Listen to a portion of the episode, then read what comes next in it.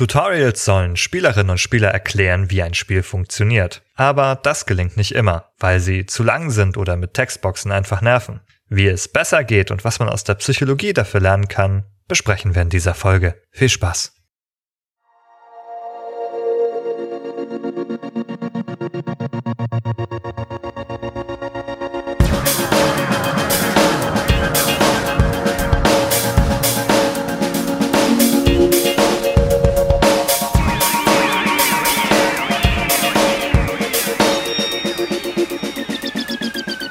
Behind the Screens, liebe Hörerinnen und Hörer, willkommen zu einer neuen Folge mit der Nummer 67 und heute geht es um Tutorials.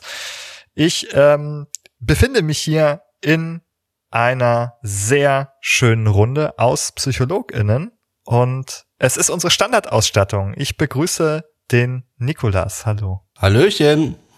Und ich begrüße die Jessica. Hallo. Schön, dass ihr beide da seid, dass wir wieder eine schöne, gemütliche kleine Runde zu dritt haben in unserem äh, PsychologInnenkreise. Wir haben uns, finde ich, nämlich ein Thema ausgesucht, das äh, sehr viel ähm, mit Psychologie wieder zu tun hat. Und dass wir dieses Thema erst jetzt gefunden haben, oder erst in einer so späten Folge mit der Nummer 67 behandeln, ist äh, eigentlich überraschend. Ja, Schande über uns. Wir sind quasi gleich in das Hauptspiel gesprungen, haben das Tutorial übersprungen bei uns im Podcast. ja, das Tutorial ähm, ist ja eigentlich ein, ja, gegen, äh, Gegenstand ist falsch, ein Vehikel, könnte man das sagen, ein Vehikel des Lernens, das Spiele gefunden haben äh, oder mitunter einsetzen, um ihre eigenen Regeln äh, uns beizubringen. Ja, uns zu sagen, wie sie funktionieren und ähm, was wir eigentlich tun sollen, wenn wir sie spielen. Und ich finde das eigentlich total spannend, das nochmal zu vergleichen mit so analogen Spielen. Ja. Ich kann viele Spiele nämlich, also viele digitale Spiele, auch ohne Tutorial spielen von mir aus. Einige haben gar nicht so richtig Tutorials, vor allem ältere nicht. Ja, die hat es nicht immer gegeben.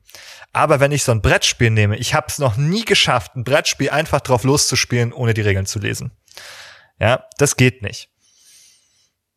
Bei Computerspielen geht das oft schon. Ja, und das liegt eben mitunter daran, dass wir ähm, eben schon die Regeln eingebaut haben im Spiel, die können wir gar nicht verletzen, äh, zumindest selten, außer wenn wir von Glitches sprechen. Und dann kann man einfach ausprobieren im Zweifel. Man kann gucken, was die Tasten machen und wie das Spiel darauf reagiert, wenn man sie drückt. Ja, man kann also durch Ausprobieren hier schon lernen. Etwas, das mit dem analogen Spiel so nicht funktioniert. Und wir sind ja auch in einer Zeit, in der vieles relativ konventionalisiert ist. Also wenn wir so an die 90er zurückdenken, da war nicht unbedingt klar, mit welchen Tasten ich jetzt eigentlich die Figur überhaupt dazu bringe, keine Ahnung, irgendwo drüber zu klettern, zu springen, solche Sachen. Heutzutage ist eigentlich klar, ja, jetzt am PC nutze ich die Leertaste, um zu springen. Das muss ich, muss mir eigentlich kein Spiel mehr sagen, wenn ich so eine gewisse Literacy erworben habe dann weiß ich das, werde ich auch automatisch ausprobieren oder dass ich meistens die Steuerung-Taste drücke, um mich irgendwie zu ducken. Aber manchmal ist es dann doch auch zäh, also ganz, ganz ist es nicht immer, aber wir haben so auf dem Schirm, was, was wir nutzen können an Tasten und was die normalerweise tun. Das war in den Anfängen nicht so. Also es hat auch eine Weile gedauert, bis man sich auch auf WASD quasi verständigt hatte. In den ganz alten Spielen gab es dann immer diese Hefte, die dann den Spielern beilagen. Oder man hatte, da habe ich jetzt auch dran gedacht in Vorbereitung auf, auf diese Folge, in den Zeitschriften, die ja früher mit CDs kamen, später dann mit DVDs, das war ja dann schon Next Level, da passten dann viel mehr Spiele und Demos drauf. Und dann hatte man im Heft immer so eine Sektion, in der die einzelnen Spiele erklärt worden sind. Nicht nur, wie ich die installiere, also ich lege die CD ein und was muss ich dann machen? Ja, dann poppt was auf, dann muss ich da draufklicken. Das war alles sehr, sehr ausführlich beschrieben. Also wirklich für Menschen, die noch nie ein Spiel irgendwie in der Hand gehabt haben und dann eben wirklich, wie bewege ich das? Welche Taste Taste macht was. Da war das Wichtigste quasi in Kürze nochmal zusammengefasst. Das gibt's heute ja eigentlich auch nicht mehr so. Wenn wir schon den Blick in die Vergangenheit richten, dann fallen mir bei dem Thema Tutorials und wie erlerne ich eigentlich die Regeln und die Steuerung eines Spiels auf jeden Fall auch ein, die papiergedruckten Anleitungen, die immer bei den meisten Spielen Beilagen, ob nur in Schwarz-Weiß oder so besonders Premium in Farbe, haben die für mich immer ein Highlight dargestellt. Das war ein Ritual, wenn ich ein Videospiel gekauft habe, äh, wenn ich in die Stadt gefahren, äh, mit, mit der Straßenbahn, das Spiel gekauft und dann war es also Teil des Verzögerungsgenießens und der sich aufbauenden Vorfreude, dass ich noch in der Straßenbahn auf dem Rückweg äh, das Spiel aufgemacht habe und in der Anleitung gestöbert habe. Und ich habe mir selbst versagt, das Spiel zu starten, bevor ich nicht die Anleitung durchgelesen hatte. Das war so meine, äh, meine interne Regel dafür. Und äh, ich habe häufig davon profitiert. Also ich habe dann häufig die Erfahrung gemacht, wenn ich ein Spiel zusammen mit Kumpels gezockt hatte, die weniger Impulskontrolle aufwiesen. Die haben dann einfach also sofort das Spiel eingelegt, losgezockt und waren irgendwann ganz überrascht, mit welchem Wissen ich aufwarten konnte, der die als einziger die Anleitung gelesen hatte. Ob das nun basale Steuerungsmechanismen äh, waren oder, oder, oder Bewegungen, die die Spielfigur dann ausführen kann. Ja, damals war der Fokus offensichtlich äh, in dieser Wissensvermittlung um das Spiel, über die Regeln des Spiels, war stärker noch außerhalb des eigentlichen Spiels verortet, zum Beispiel in der papiergedruckten Anleitung. Und dann kam irgendwann der Punkt, wo das Ganze zum einen als, ich glaube, wenig elegant wahrgenommen wurde. Da über die Gründe dessen kann man vielleicht noch sprechen. Und allerdings auch im Zuge der äh, ökonomischen Optimierung dann dieses Wegrationalisieren der Papieranleitung unter dem Deckmantel des Umweltschutzes, wobei ich nicht bestreiten möchte, dass das sich auch äh, positiv auf die Umwelt auswirkt, die Papieranleitung wegzulassen. Aber ich glaube, das war nicht die eigentliche Triebfeder für die Unternehmen. Heute findet man dann eher das Ingame-Tutorial als äh, Variante der Wahl vor. Ja, man hat natürlich auch ein paar technische Möglichkeiten mehr inzwischen als damals zum Beispiel auch.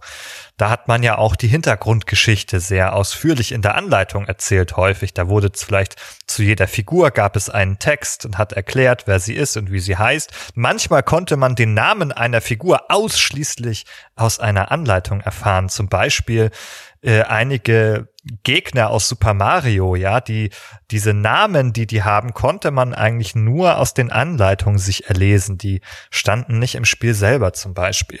Oder eben auch ganze Texte über die Hintergrundgeschichte oder was, worum es überhaupt gehen soll im Spiel, ja. Oft ist es bei alten Spielen so gewesen, man drückt auf Start und dann ist man im ersten Level und da gibt's keine Hinführung, also weder eine Erklärung der Steuerung noch eine Erklärung, worum es hier eigentlich geht, was hier eigentlich Sache ist.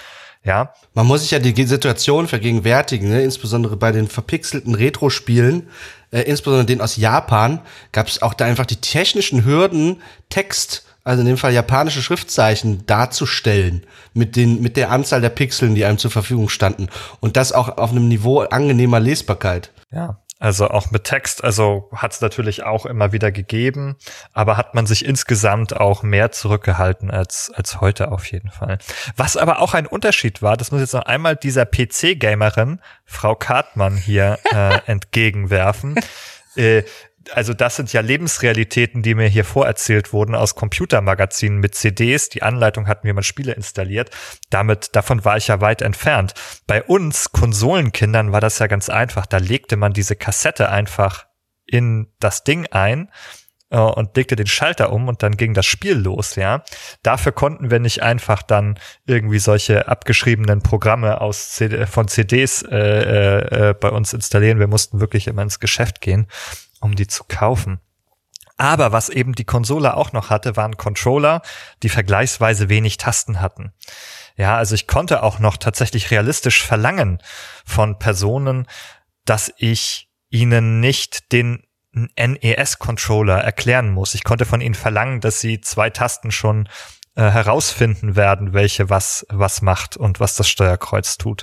Es ist heute vielleicht mit der Komplexität der Eingabegeräte nicht mehr unbedingt der Fall. Wir können jetzt als nächstes einen Blick vielleicht gemeinsam darauf werfen, welchen, welche Zwecke die Tutorials eigentlich erfüllen sollen. Wir haben ja eigentlich schon ein paar jetzt hier indirekt genannt eigentlich, aber ich würde es gerne noch mal so ein bisschen systematisch durchgehen und mal überlegen, was soll so ein Tutorial eigentlich alles leisten, wenn es jetzt im Spiel ist.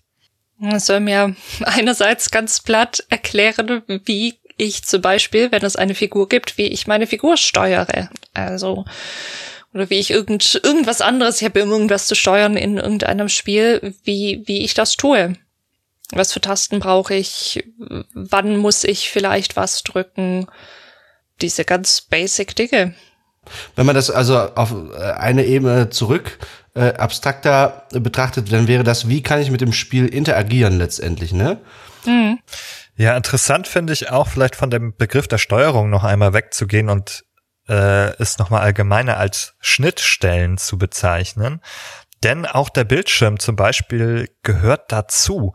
Auch hier habe ich Elemente, die ich lernen muss. Also Dinge, die mir angezeigt werden. Ein UI zum Beispiel, ein User Interface mit irgendwelchen Anzeigen. Das ist auch Teil der Schnittstelle. Die kann ich nicht bedienen, aber die muss ich lesen lernen. Da muss ich verstehen, was diese Anzeigen zum Beispiel bedeuten.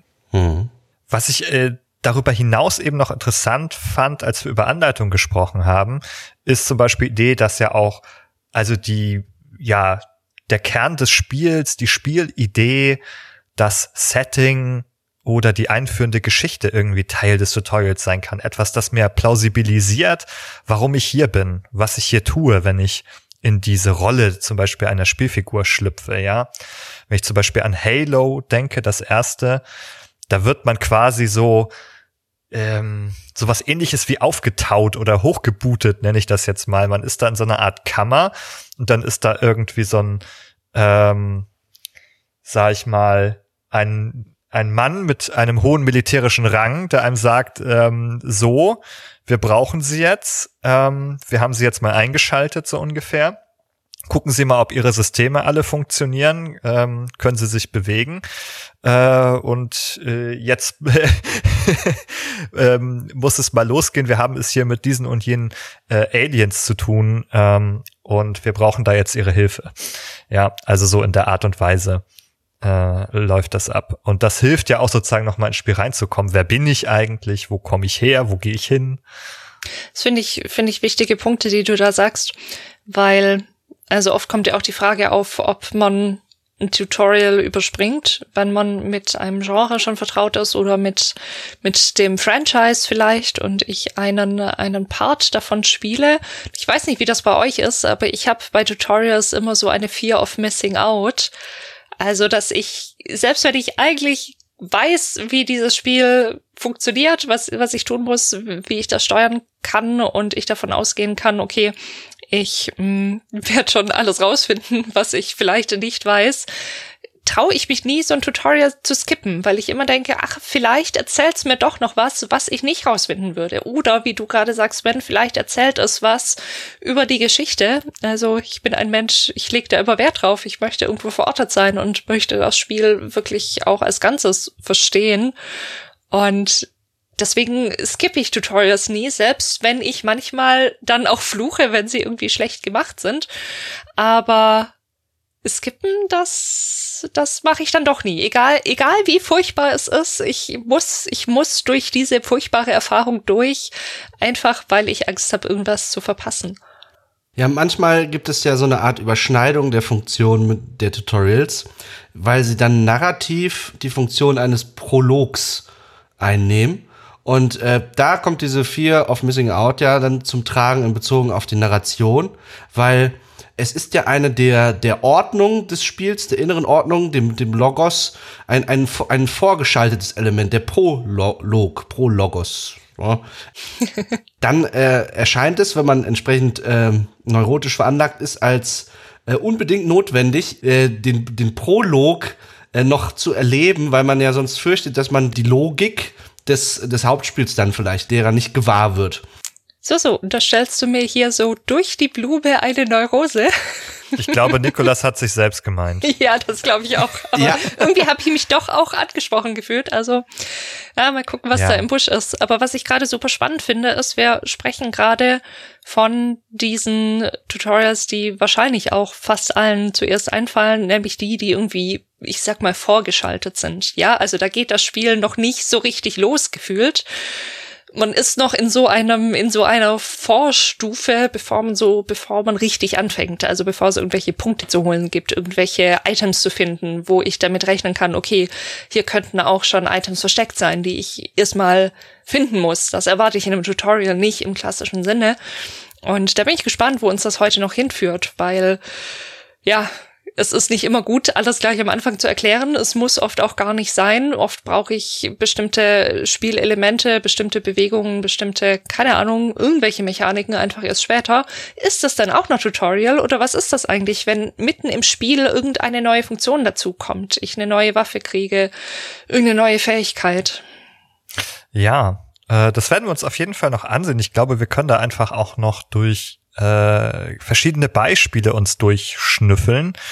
Ähm, ich bin noch ein bisschen bei dieser Sammlung der der Zwecke hier ähm, und wir haben so ein bisschen die Steuerung identifiziert. Wir haben auch die Geschichte oder Hintergrundgeschichte, Prolog, Einführung in die Welt, die Figur, die wir spielen und ja die Abläufe, aber auch die allgemeinen äh, Spielregeln vielleicht, ne? also die Abläufe des Spiels. Also nicht nur, wie steuere ich eine Figur und wie lese ich die ähm, UI-Elemente ab, sondern auch, ja, wie läuft das Spiel denn jetzt eigentlich ab? Also die übergeordneten Regeln zum Beispiel. Also wenn ich zum Beispiel bei League of Legends, ja, weiß, was meine Tasten auslösen und was die UI-Elemente bedeuten, habe ich immer noch keine Ahnung davon, wie League of Legends funktioniert.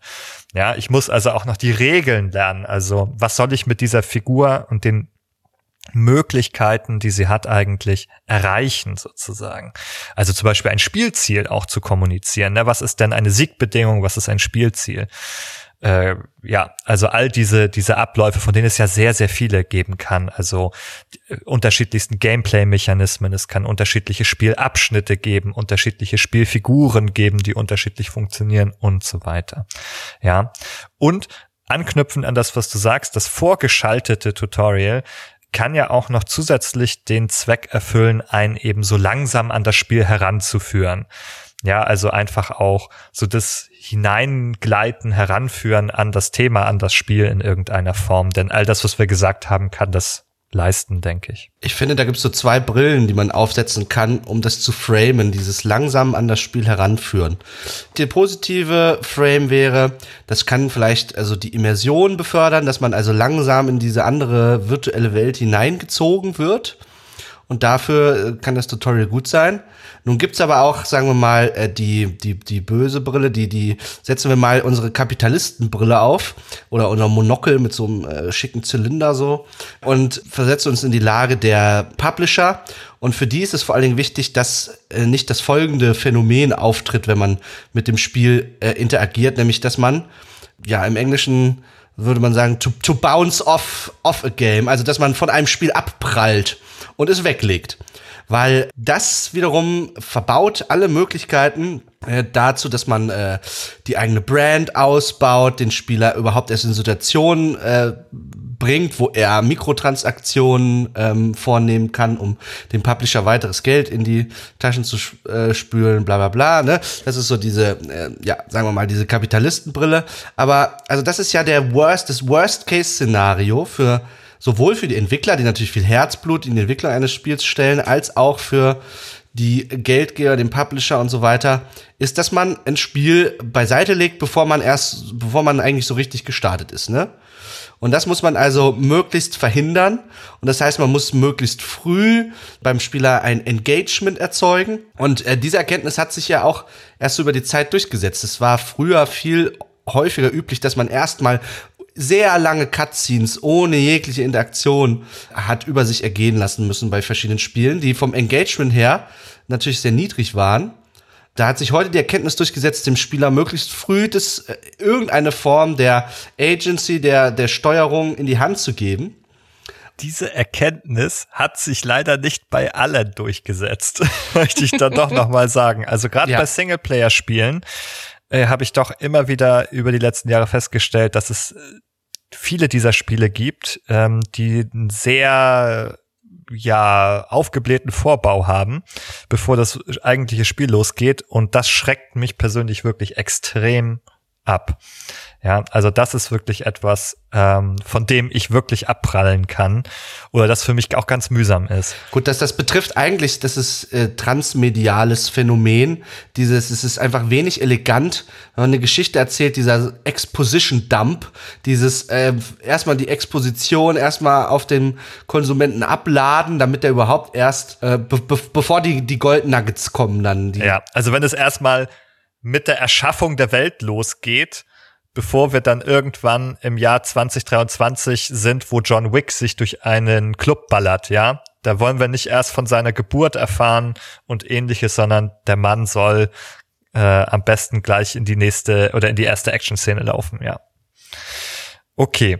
Hm, die Frage, die sich für mich so ein bisschen dabei auch anschließt, äh, wir haben das jetzt ja schon im Gespräch etwas unterschiedlich bewertet.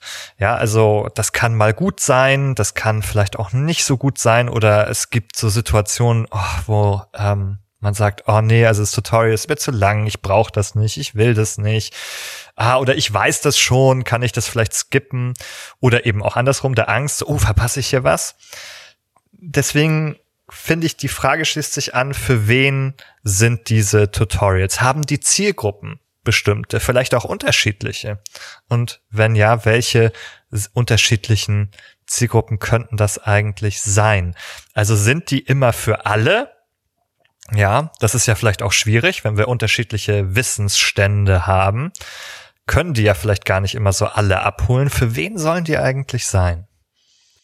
Zu Beginn kann man bei der Frage festhalten, unabhängig davon, für wen, die, für welche Zielgruppe die Tutorials gemacht sind, es ist mir fast nie untergekommen, dass ein Tutorial explizit kommuniziert, für wen es gemacht ist. Sodass ich im Zweifelsfall erstmal gar nicht weiß, ob das für mich gemacht ist oder für einen anderen Typ Spieler. Das heißt, man muss es erstmal selber rausfinden und im Zweifelsfall findet man das äh, nur dadurch raus, dass man es spielt und die Erkenntnis hat, dass man nicht der die Zielgruppe war. Und das ist natürlich erstmal irgendwie meh. hm. Ich möchte gleich mal von einer Ausnahme hier erzählen. Und zwar gibt es Tutorials in Mortal Kombat 11 die sich explizit an vier unterschiedliche Kategorien von SpielerInnen richten, also an vier unterschiedliche Niveaus, so.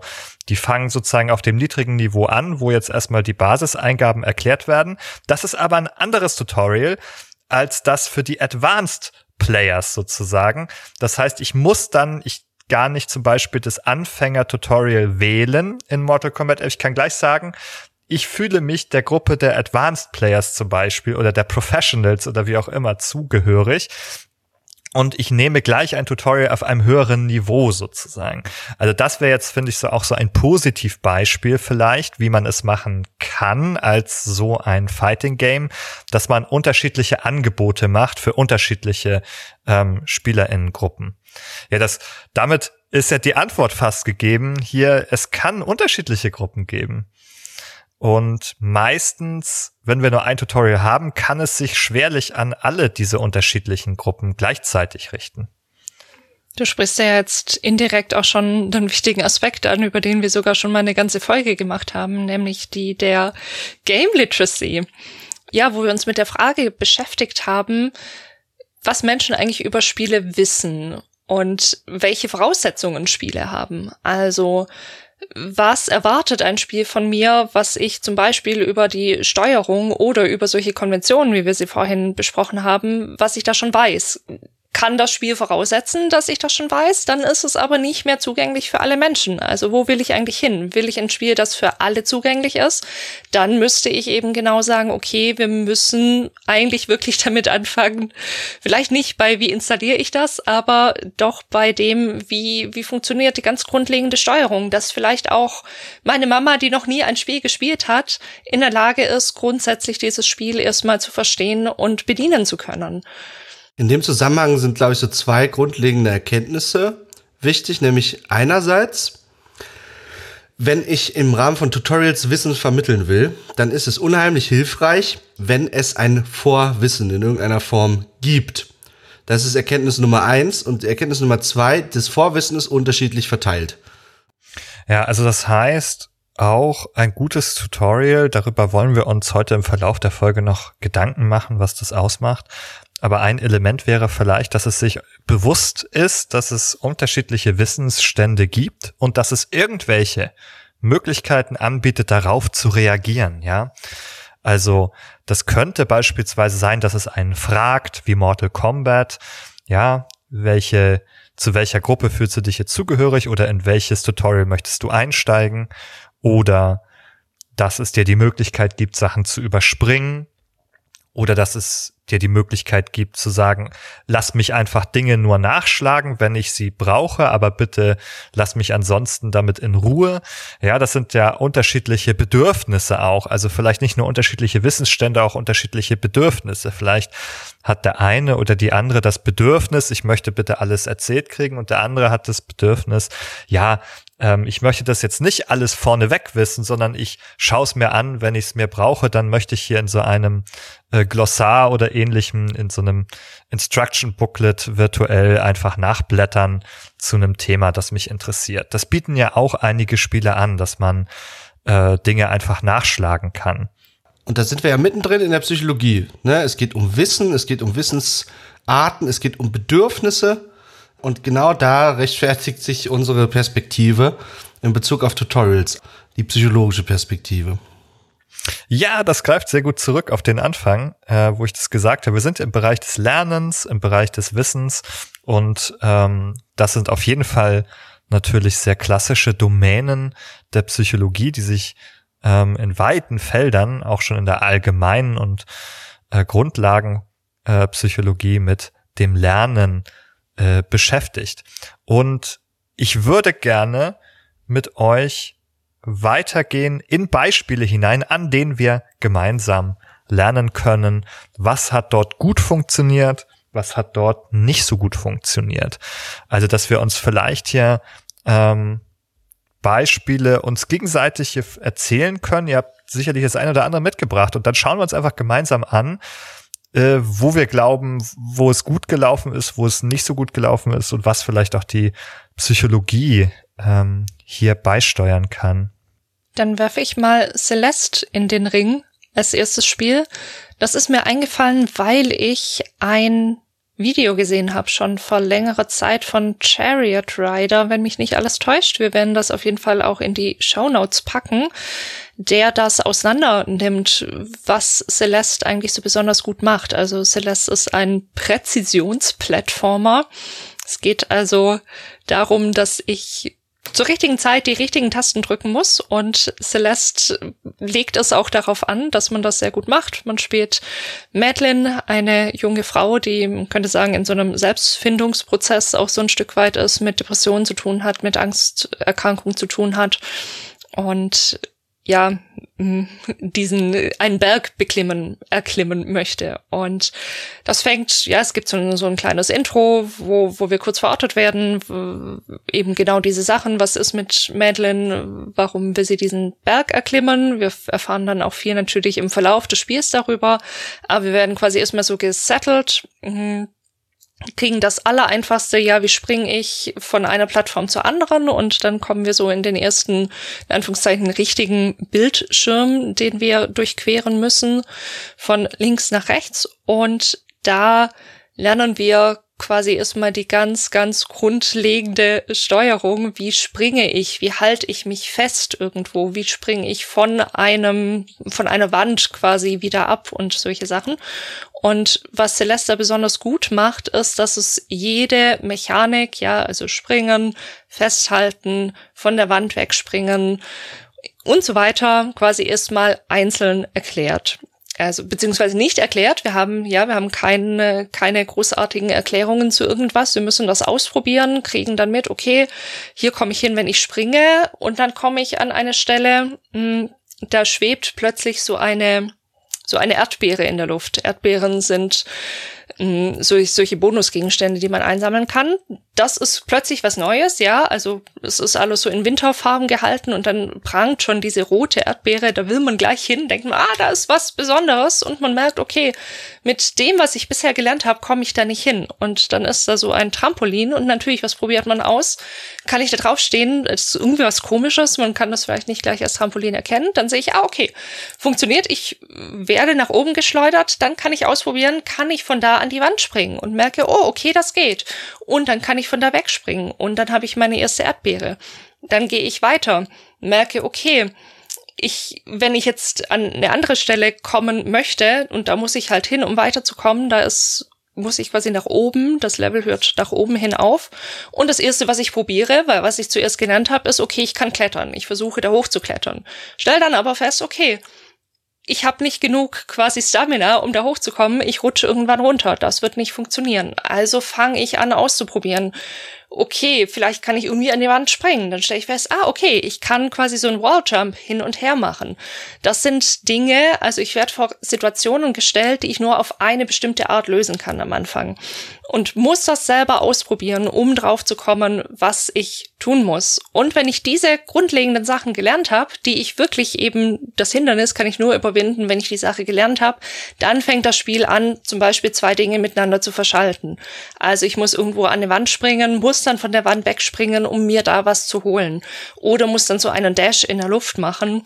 Also, dass ich quasi in der Luft nochmal abspringe und ich krieg das erst einzeln quasi, ich komme in eine Situation, wo ich das einzeln erstmal ausprobieren muss und wenn ich das geschafft habe, dann wird es verkettet. Und das finde ich klappt total gut. Mir sind gleich schon mehrere interessante Dinge aufgefallen in deiner Beschreibung und das erste war, einfach auf die Neugierde der SpielerInnen zu setzen, indem man einfach ein neues Objekt zum Beispiel auffällig platziert und dann davon ausgeht, dass das sozusagen ähm, über Aufmerksamkeitsprozesse ähm, ja, sozusagen den, den, den Blick und die Neugier auf sich ziehen wird. Also allein sozusagen ein hoher Kontrast hier mit Farben und ähm, Lichtkanten, also in dem da eine rote, knallrote Erdbeere schwebt in dieser Schneelandschaft, ähm, haben wir ja sozusagen so ein, ähm, ja, eine extern gesteuerte Lenkung der Aufmerksamkeit hier. Ähm, dass man sagt, oh, da ist eine Erdbeere, die fällt mir, die springt mir sofort ins Gesicht, die springt heraus aus dieser Szene. Und dann ist natürlich der nächste Schritt sagen, okay, die interessiert mich, die macht mich neugierig, die möchte ich ausprobieren.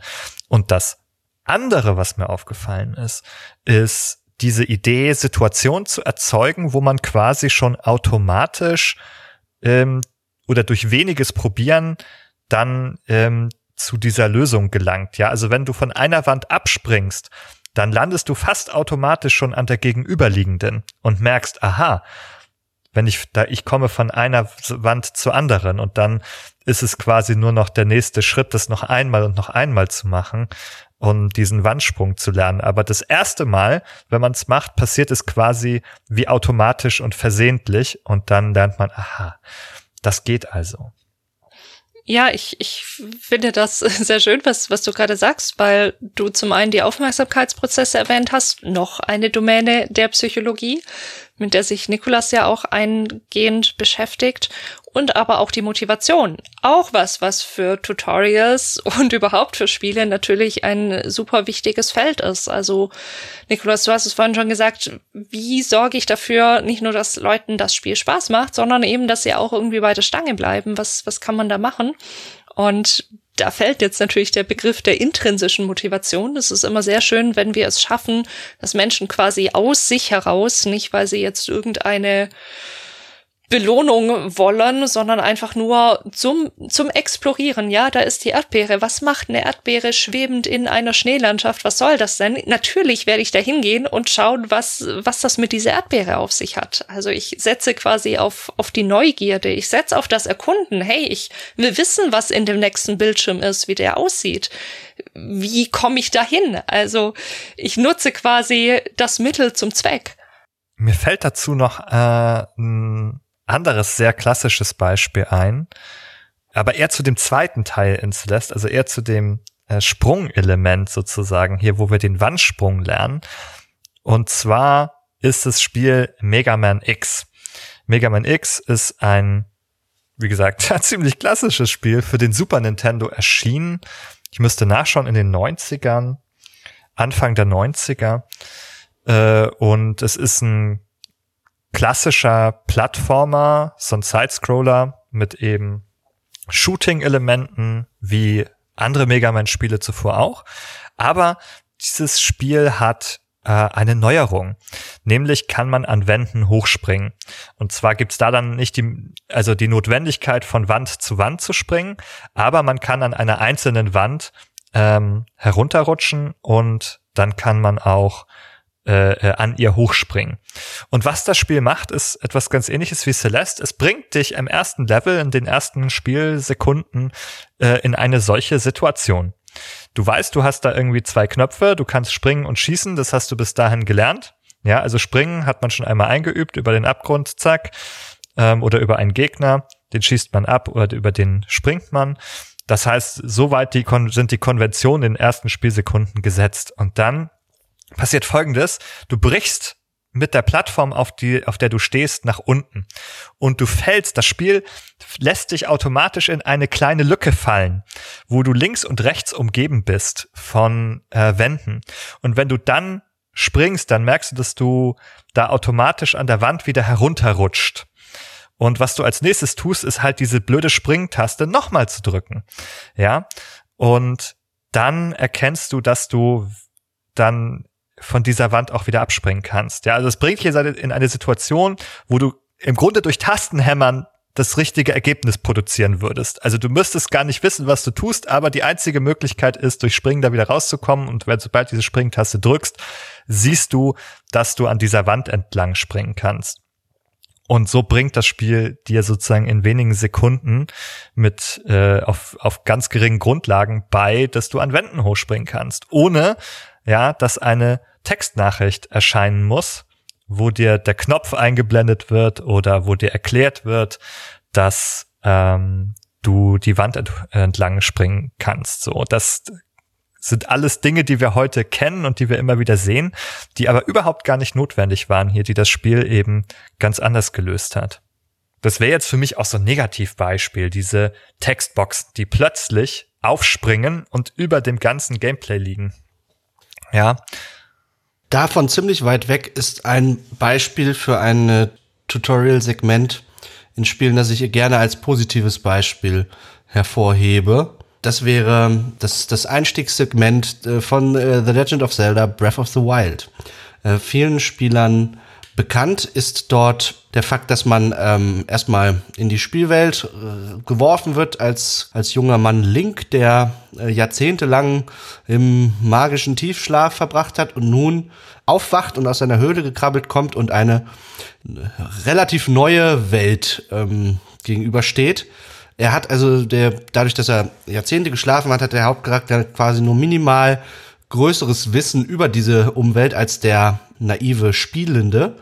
Und das heißt, dort äh, sehen wir eine Kongruenz zwischen einem Gefühl von äh, Neugierde, äh, von Unwissen, von Ungewissheit und Überraschung beim Charakter, bei Link und auch bei den Spielenden. Was erwartet mich jetzt in dieser Welt? Was erwartet mich außerhalb meiner Höhle, in der ich äh, Jahrzehnte geschlafen habe? Und es eröffnet sich einem ein Spielabschnitt, der mit sehr wenig Einschränkungen einherkommt im Vergleich zu anderen Spielen, die äh, andere Lösungen für ihre Tutorials finden. Man, äh, sobald man aus der Höhle raus ist, kann man sich ziemlich frei innerhalb eines begrenzten Areals bewegen. Und äh, damit sei schon hingewiesen auf einen wichtigen Aspekt. Das Spiel an sich ist ein Open-World-Spiel, das eine große, offene Spielwelt bietet. Und das ist eine Herausforderung zunächst für diese Tutorial-Situation im Videospieldesign weil ähm, man den Spieler natürlich vielleicht nicht unvorbereitet in dieses Chaos und diese extreme Freiheit entlassen will, die dann die offene Spielwelt bietet. Und äh, Breath of the Wild findet dort den eleganten Weg, dass man eine offene Spielwelt im Miniaturformat dem Spieler erstmal serviert. Äh, der Abschnitt, in dem das Tutorial spielt, das Plateau, äh, bietet vieles oder das meiste von dem, was die, die gesamte Spielwelt später in unendlich größerem Maßstab dann bietet, im Kleinen, in verdichteter Form. hier kriegt der Spieler die Möglichkeit, sich ziemlich frei auszuprobieren. Und äh, man hat es hier im Design des Tutorials mit einer Form zu tun, die ähm, man beschreiben könnte als eine Art geleitetes Explorieren. Zu diesem, zu dieser Art, sich mit äh, Spielwelten auseinanderzusetzen, haben De Jong und Kollegen geforscht und auch publiziert. Das werden wir entsprechend in den Shownotes verlinken. Die Idee dahinter ist die, dass man so eine Art mehrstufigen Prozess hat, den der Spieler durchläuft und in dessen Rahmen er sich äh, die Regeln der Spielwelt selbst erschließt. Und äh, das ist, anknüpfend an das, was Jessica gesagt hat, ein intrinsisch motivierender Vorgang, weil er eben nicht durch externe Textboxen, Anweisungen, Befehle und so weiter initiiert wird. Und äh, so kann der Spieler sich in der Welt dann ziemlich ausprobieren. Der erste Schritt wäre, dass er so erstmal äh, hineingeworfen ist in die Welt und so eine Art Verbindung aufbaut zur Welt und anfängt sich zu wundern. Ach, wo bin ich denn hier? Ach, das sieht ja okay da vorne, da da da sehe ich was Interessantes. Kann ich da hingehen? Da gehe ich da ja mal hin. So, also das ist dieses erstmal Ankommen in der Welt und äh, mit der Welt connecten und, und sich anfangen zu wundern, weil das ist eine wundersame Welt, die man da gesch geschmissen wird. Äh, im, in The Legend of Zelda Breath of the Wild, eine Fantasy-Welt. Ist ja? im Grunde wie mit der Erdbeere dann, über die man sich wundern kann. Genau. Man hat ein Element und man beginnt sich zu wundern und das ist um nochmal den Blick äh, zu weiten, das ist nicht nur dieser Prozess innerhalb des Spiels als geleitetes Entdecken, sondern das ist auch die Art und Weise, wie Wissenschaft funktioniert. Also man kann jetzt parallel mitlaufen lassen, äh, wenn ich jetzt über dieses Spiel rede und das Tutorial, auch äh, kann man darüber reflektieren, wie Wissenschaft an sich funktioniert. Denn der zweite Schritt wäre dann, okay, ich habe äh, ein Objekt oder eine, äh, ein Gegenstand hat meine Neugierde geweckt also gehe ich hin und untersuche es. Denn das ist das, was der menschlichen Natur entspricht. Man äh, gibt sich in der Regel nicht zufrieden mit äh, sich dem einfach wundern, sondern dann man möchte jetzt dann doch schauen, was hat es damit auf sich und wird magisch wie magisch davon angezogen. Natürlich ist es nicht magisch, sondern es ist ein psychologischer Prozess.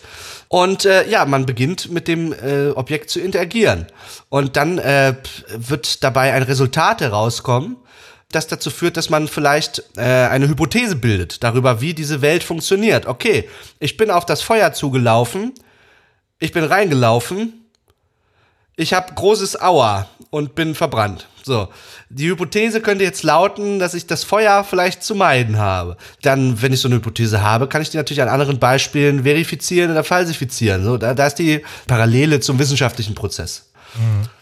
Oh, ich Darf ich ja einmal kurz reingehen an äh, ins Feuer, ja? ja? Also ich möchte einmal kurz ins Feuer steigen hier. Etwas, das ich im Spiel und in der Realität äh, jeweils nie tun würde. Denn ich muss eigentlich niemandem erklären, dass er oder sie nicht ins Feuer steigen soll, ja? Also es muss kein Achtungsschild äh, in Breath of the Wild aufgestellt werden. Achtung, wenn du dich ins Feuer stellst, äh, wirst du verbrennen. Sondern das ist sozusagen so eine ein grundlegendes Weltwissen, mit dem wir äh, schon ausgestattet sind oder zumindest sehr schnell in der frühen Kindheit ausgestattet werden, wenn wir es noch erst erlernen müssen. Aber wir müssen dann schon sehr bald niemandem mehr die Gefahr des Feuers erklären. Also können wir einfach in einem Spiel immer davon ausgehen, dass SpielerInnen hier schon ähm, Bescheid wissen. Genauso wie ich, und deswegen sind Plattformer brillant, ähm, äh, niemandem erklären muss, dass man Abgründe hinunterfällt. Ja, das ist äh, die basale Schwerkraft und das muss ich nicht mal einem Säugling erklären. Also schon der relativ frisch geborene Mensch ist mit einem Vorwissen über ähm, Schwerkraft zum Beispiel ausgestattet. Ja, also der würde ein Kind niemals über die Tischkante so äh, bewusst krabbeln, wenn es sehen kann, dass es darunter geht. Ja, also natürlich können Unfälle passieren, aber die können das schon einschätzen, dass das eine Höhe ist ähm, und dass sie da nicht runterfallen sollen. Du sprichst also von Erfahrungslernen. Das ist eben was, was ja auch viel besser funktioniert als die Textbox, weil das Textbox ist quasi okay, ich kriege auf einer kognitiven Ebene was gesagt, das kann ich irgendwie verarbeiten. Wenn es gut läuft, merke ich mir das. Wenn es richtig gut ist, ergibt es auch irgendwie Sinn. Aber wie du sagst, manche Sachen, die können wir entweder aus unseren realweltlichen Erfahrungen, ja, für Babys gibt's auch keine Tutorials, die, die irgendwo aufploppen. Das Leben ist quasi das Tutorial. Ich mache Erfahrungen durch durch Lernen, beziehungsweise ich lerne durch Erfahrungen. Es, ist, es funktioniert eigentlich in beide Richtungen, fällt mir gerade auf. Nur, dass wir es nicht durcheinander kriegen. Das war das Letzte, was ich gesagt habe, wollte ich eben abgrenzen von der Notwendigkeit des Lernens, sondern wollte sozusagen. Ich glaube schon, dass, dass man, dass man ganz früh erstmal die Erfahrung machen muss, dass es Schwerkraft gibt. Ach so, ähm, ja, das vielleicht ist das ein Streitthema an dieser Stelle im Podcast. Ja. Uh. Ähm, es gibt einige Experimente, die die äh, mit Säuglingen zeigen können, dass äh, die ähm, Schwerkraft schon verstehen. Ja, weil sie sie ja sofort erleben. Also da müsstest du ja quasi aus dem Mutterleib sofort das Experiment machen. Also da, das, das will ich damit sagen. Du machst ja sofort die Erfahrung. Da, und ich glaube, dass du die irgendwie lernen musst. Moment, Moment, Moment. Das, der Säugling macht nicht sofort die Erfahrung der Schwerkraft. Der läuft nicht sofort los und stürzt Klippen herunter. Die, diese Erfahrung sammelt der Säugling nicht. Der wird einfach Nö, aber die Hand fällt runter, wenn er die in die Luft streckt. Ach so, meinst du, so, ja. so meinst du das, ja. Also, ähm, ja, fallen hoffentlich nicht gleich erfahren, das wäre schon gut, ja. es gibt jedenfalls äh, diese Säuglingsstudien, bei denen wird dann immer gemessen, ob sich der Säugling wundert über das, was passiert. Da kann ja, man ja. verschiedene, ähm, verschiedene Parameter, da gab es irgendwie immer dieses äh, Schnuller-Kriterium, wenn die angefangen haben, wie verrückt am Schnuller zu säugen, dann war das im, also wurde es als Kriterium gewertet, dass die ganz aufgeregt etwas Neues äh, sich anschauen.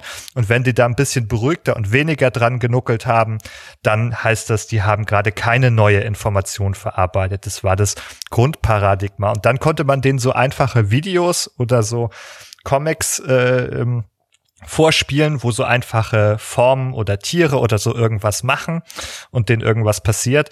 Und da ist es dann zum Beispiel so, dass die sich über solche Vorgänge nicht wundern, über äh, Vorgänge der Schwerkraft. Ja, also das. Ja, das glaube ich auch. Ja. Also um bestimmte um bestimmte Leistungen des Menschen zu erklären, müssen wir voraussetzen, dass er nicht als äh, leere Tafel auf die Welt kommt, als Tabula rasa, sondern mit bestimmten Wissen, auch über regular physikalische Regularitäten der äußeren Welt, ausgestattet auf die Welt kommt.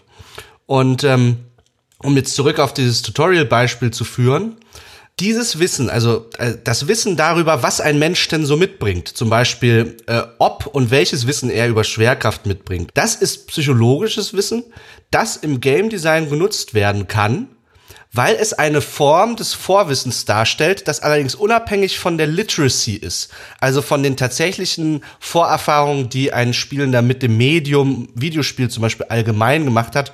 Und auch unabhängig ist von der World Literacy, also sagen wir mal von dem Weltwissen erworbenes Weltwissen. Der Umgang mit dem Feuer, ja. Genau. Wobei auch da gibt's ja vielleicht so eine Art äh, eingeborene Urangst vor dem Feuer. Das weiß ich nicht, äh, wie da die Studienlage ist. Ob das eine der physikalischen Regularitäten ist, die man vielleicht auch schon in irgendeiner Form feststellen ja. kann. Aber das, die Eleganz eines Tutorials und auch die Eleganz von äh, The Legend of Zelda Breath of the Wild ist, dass es zurückgreift auf diese Art des Vorwissens, welches ein, ein ähm, eigentlich nur Ausdruck ist von allgemein psychologischen Gesetzmäßigkeiten über die Aufmerksamkeit von Menschen, über die Wahrnehmung von Menschen. Und äh, ein gutes Beispiel dafür ist das Weltdesign in The Legend of Zelda Breath of the Wild.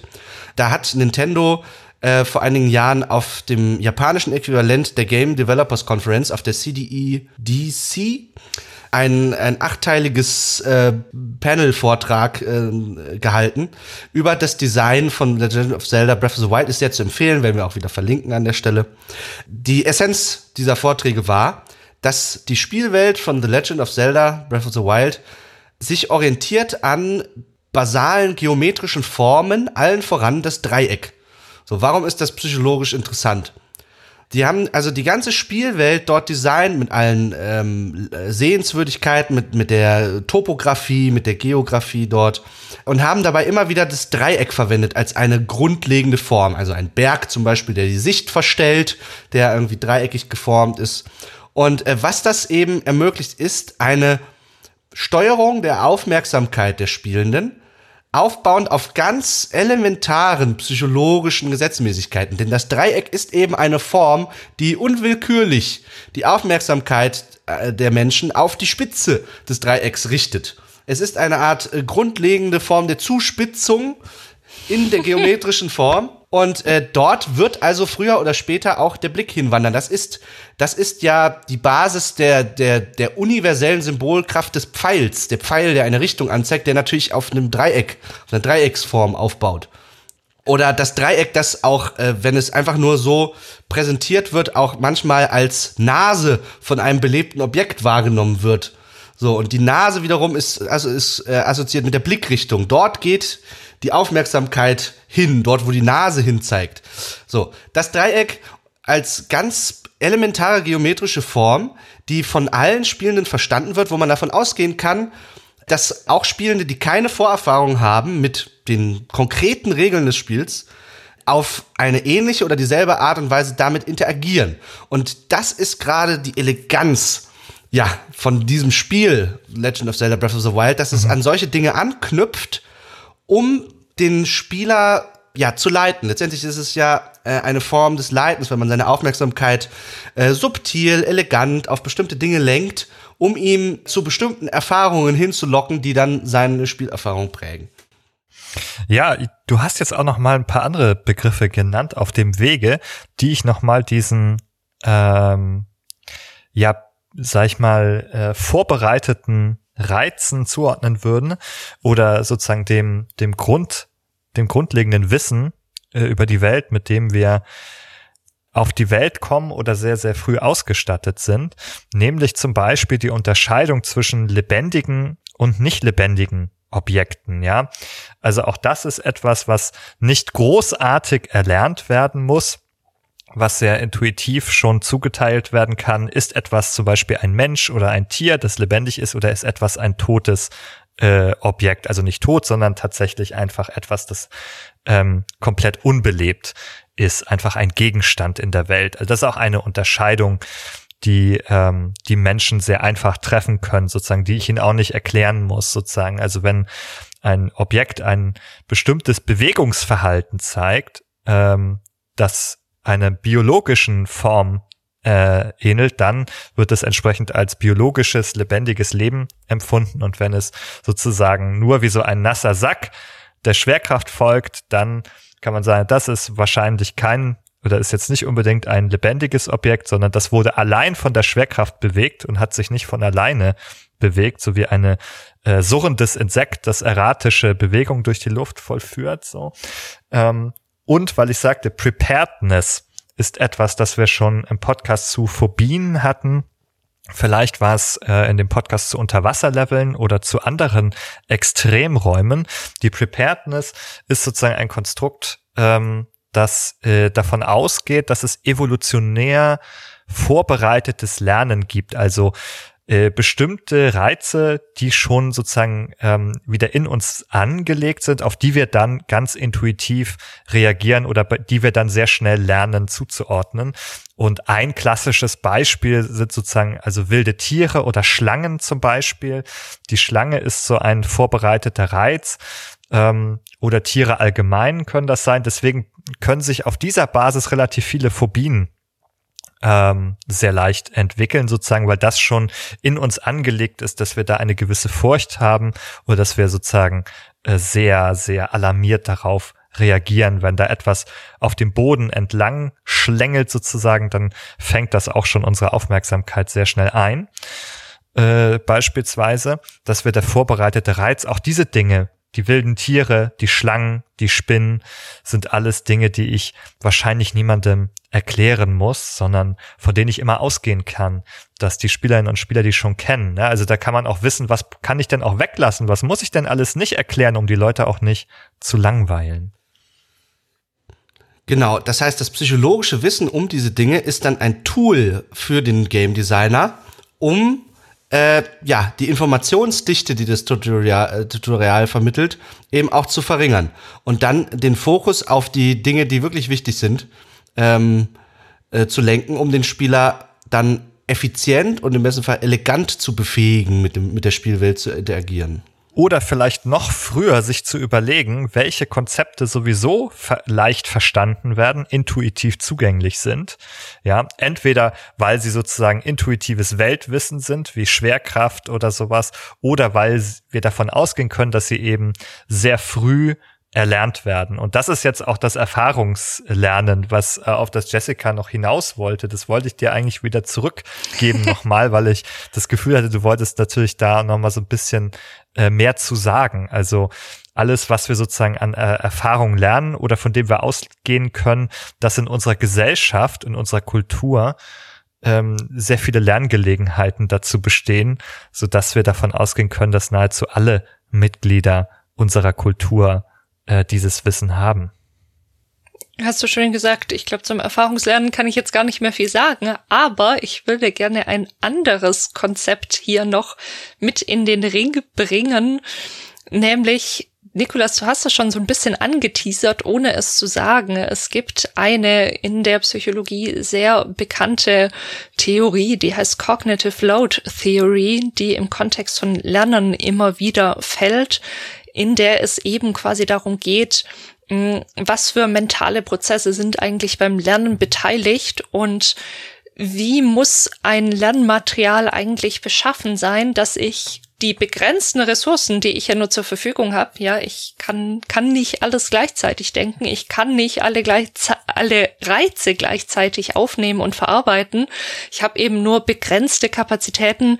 Wie kann ich die am besten nutzen? Und diese Theorie unterscheidet eigentlich drei Arten von Cognitive Load, also von einem, von einer kognitiven Belastung, könnte man vielleicht sagen. Da gibt's eine, das ist die intrinsische, die ist davon abhängig, einfach grundsätzlich, wie der Lerngegenstand ist. Ja, also wenn, wenn ich was Schwieriges, was sehr Komplexes zu lernen habe, dann ist mein Intrinsic Load quasi schon einfach deswegen relativ hoch. Dann gibt es so einen extrinsischen oder extraneous Cognitive Load, der sich jetzt darauf bezieht. Und das war das, Nikolas, von dem ich glaube, dass du dahin abbiegen wolltest, wo es darum geht, wie muss ich das denn, also ich kann quasi Dinge verschieden darstellen. Ich kann die sehr komplex darstellen, sehr kompliziert, überkomplizierend vielleicht auch mit irgendwelchen Zusatzinfos, die vielleicht gar nicht so relevant sind. Dann werde ich einen hohen Extraneous Load haben, weil ich einfach damit beschäftigt bin, diese irgendwie ungünstige Darstellung so zu verstehen, dass ich weiß, was jetzt eigentlich, was ich lernen soll. Und dann gibt es eben noch den dritten, die dritte Form, und das ist die, wo man eigentlich hin möchte, sagt man, so eine lernbezogene kognitive Belastung, wo es quasi darum geht, ich möchte, dass die begrenzten Ressourcen, die ich zur Verfügung habe, um was zu lernen, natürlich einerseits auf dem Material irgendwie sind, aber ich will ein Ziel erreichen, nämlich ich will etwas lernen. Ich möchte, dass das quasi mir als Schema, als eine Blaupause, die ich auf verschiedene Dinge anwenden kann, dass das passiert, dass ich dahin komme. Und das Ziel ist jetzt also, mein Lernmaterial so aufzubereiten, dass alles, was gerade nicht relevant ist, was mir jetzt nur Stress machen würde, ja, ich will jetzt nicht lernen, wie ich ziele und schieße, wenn ich gerade mitten in einem Gefecht bin und schon beschossen werde. Ich will das in einem Rahmen machen, wo mich wirklich möglichst wenig erstmal ablenkt, wo ich mich ganz auf die eine Sache konzentrieren kann, die mir bestenfalls leicht verständlich irgendwie klar gemacht wird, dass ich dann irgendwann dahin komme, dass ich da nicht mehr drüber nachdenken muss, wie ziele ich, wie schieße ich, sondern dass das so ein automatisiertes Schema quasi wird. Ja, das Spannende hier ist natürlich auch nochmal die Unterscheidung zwischen dem intrinsischen Cognitive Load, also den kann ich nicht weiter reduzieren, ja, da ja. wohnt dieser Sache inne. Die hat eine gewisse Komplexität und einfacher als wie sie ist, wird sie nicht sozusagen. Aber dann gibt es diesen extrinsischen Cognitive Load, der noch so oben drauf kommt durch zusätzliche Eigenschaften, die ich vielleicht beeinflussen kann. Also, ne, ich kann zum Beispiel ähm, sehr, puh, wie kann man das beschreiben? Also ich könnte zum Beispiel eine Situation haben, wo der Spieler, die Spielerin einen, ein Objekt finden muss. Ja. Und das ist sehr leicht, wenn ich das einfach präsentiere äh, auf der Pfeilspitze sozusagen, äh, wie Nikolas gesagt hat, wenn ich das zeige. Wenn ich jetzt aber das unter einem Berg von 100 verschiedenen Objekten verstecken würde, dann würde ich sozusagen diese Aufgabe, dieses Objekt zu holen und zu benutzen, würde ich so extrinsischen Cognitive Load hinzufügen, weil die Person erstmal zwischen 100 Objekten das Richtige raussuchen muss. Und das wäre in dieser Situation aber vielleicht gar nicht das, was ich möchte, sondern ich möchte nur, dass die Person dieses Objekt findet. Also ne, gebe ich mir Mühe, das zum Beispiel so zu platzieren, dass es nicht so viele Distraktoren drumherum gibt, die sozusagen es mir schwer machen würden, dieses Objekt zu finden. Ich würde es also nicht verstecken zwischen anderen Sachen. Ja, also das ist jetzt vielleicht noch irgendwie einfach, intuitiv, sagt man ja klar, würde man das so machen. Aber es kann auch andere Situationen geben, wo das vielleicht nicht so offensichtlich ist. Zum Beispiel, ja, darf ich dem ein Beispiel hinzufügen? Äh, habt ihr alle mal am Anfang von so einem Spiel oder im Ladebildschirm diese ähm, Darstellung der Steuerung gesehen zum Beispiel. Oh Gott. Ja. Und wenn ihr die im Ladebildschirm 20 Sekunden betrachtet habt, könnt ihr mal überlegen, wie viele Tasten ihr dann noch erinnert, wenn das Bild weg ist. Ne, also wie viele äh, der Steuerungselemente ihr noch richtig benennen könntet, was sie tun. Was macht dann nochmal der X-Knopf, was macht der A-Knopf? Ja, äh, was macht LB, was macht R, äh, keine Ahnung was. Ne? Ähm, also das sind irgendwie, muss man mal nachrechnen, ich habe jetzt nicht im Kopf, aber so, sag ich mal, so pauschal könnten da so 20 Tastenelemente, 20 Funktionen dargestellt sein an einem modernen Controller. Und da können wir auch wieder das, ähm, die Psychologie benutzen, indem wir äh, mal schauen, wie viele Dinge können Menschen denn in ihrem Arbeitsgedächtnis überhaupt gleichzeitig verarbeiten und behalten? Und da weiß man, dass das so ungefähr vier plus minus zwei sind. Manchmal ist auch von ungefähr sieben die Rede. Also eine, eine ganz genaue Zahl kann man nicht drauf machen, aber so dieser Bereich von vier bis sieben Sachen, ja, viel mehr können Menschen sich nicht gleichzeitig neu merken und im Kopf behalten. Das wird sehr, sehr schwierig. Da versagen die meisten, da gibt es ja noch wenige, die da vielleicht mehr schaffen. Aber das ist so der Bereich, den die meisten ganz gut können. Vier bis sieben. Ja, das ist deutlich weniger als 20 Tasten. Und wenn ich dann auch noch hin und her springe, was macht das? Habe ich das an, das erste schon wieder vergessen, dann muss ich mir erst überlegen, was ich mir überhaupt merken will. Ja, dann, also wenn ich denn Anzeige, überhaupt hinschaue. Also ja, ich, ja. Mir, mir, ging, mir geht es so, dass da musste ich gerade vorhin so ein bisschen schmunzeln. Mm, Powerwash Simulator, der hat das auch, dass man ähm, ja, ich glaube, das ist auch der Ladebildschirm, wo man, wo man nochmal alle Tasten gezeigt bekommt. Es sind gar nicht so super viele, aber ich habe erst relativ spät, ich weiß nicht mehr, welche Funktion es war, hm, ob irgendein Shortcut, um die Seifen zu wechseln oder keine Ahnung, ich erinnere mich nicht. Irgendwas habe ich erst relativ spät im Spiel entdeckt, per Zufall, dann auch nie wieder vergessen. Also so viel zu Erfahrung versus, versus Bild, das mir jetzt irgendwie out of context ja auch noch, ja. Ich bin ja gerade da noch gar nicht im Spiel. Ich warte drauf, dass das Spiel irgendwie losgeht und soll mir das da jetzt irgendwie anschauen. Und also das, dieser Ladebildschirm ist auch so gestaltet, dass er jetzt nicht wirklich Lust macht, ihn anzuschauen. Und dann wurde mir bewusst, ich habe diesen Ladebildschirm zwar irgendwie wahrgenommen, aber ich habe mich niemals hingesetzt und wirklich angeschaut, ah, okay, kenne ich alle Tastenbelegungen? Ja, habe ich nicht gemacht. Natürlich nicht.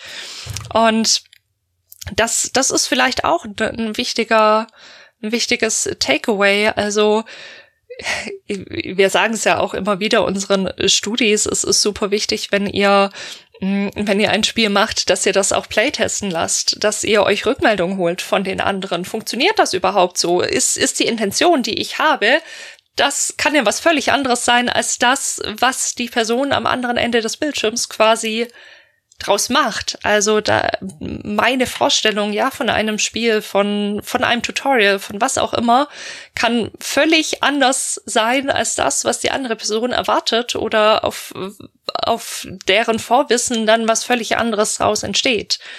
Nikolas hat da so eine schöne, so eine schöne ähm, Darstellung. A ist nicht B, ist nicht C. Bedeutet, wenn ich mir A denke, dann kann ich nicht erwarten, dass wenn Person das spielt, die auch ein A hat, die könnte ein B haben oder ein C haben, weil es quasi immer mehr Stationen gibt, wo sich was verschieben kann, wo Erwartungen quasi nicht mehr so erfüllt werden, wie ich mir das vielleicht als Spielentwickler oder Spielentwicklerin vorgestellt habe.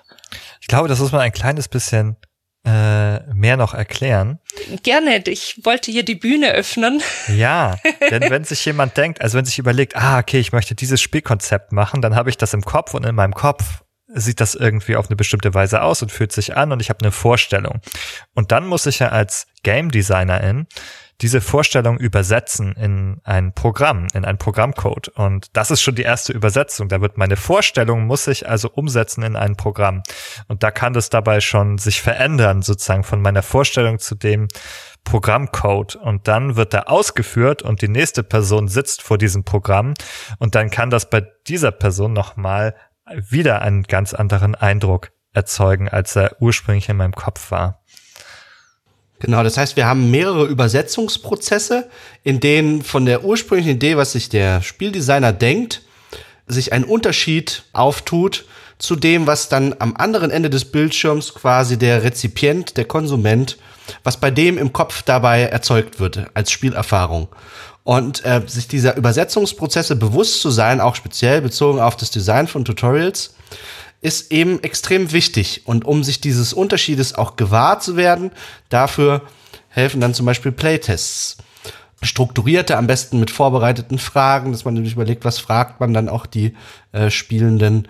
Äh, man kann verschiedene Modelle da ja ausprobieren. Man kann die auch laut äh, denken lassen, dass die ihren äh, Gedankenprozess beim Spielen dokumentieren. Und das kann eben Einblick darin geben, hat jetzt eine bestimmte Maßnahme, wie ich sie hier in meinem Tutorial äh, mir erdacht habe, also Buchstabe A, so hatte ich mir das vorgestellt, hat sich das so einigermaßen passend in den Programmcode übersetzen lassen, B wäre das zum Beispiel, und dann das Wichtigste ist, wie sieht das äh, aus mit der Spielerfahrung auf der anderen Seite des Bildschirms bei den Spielenden? Das wäre dann C.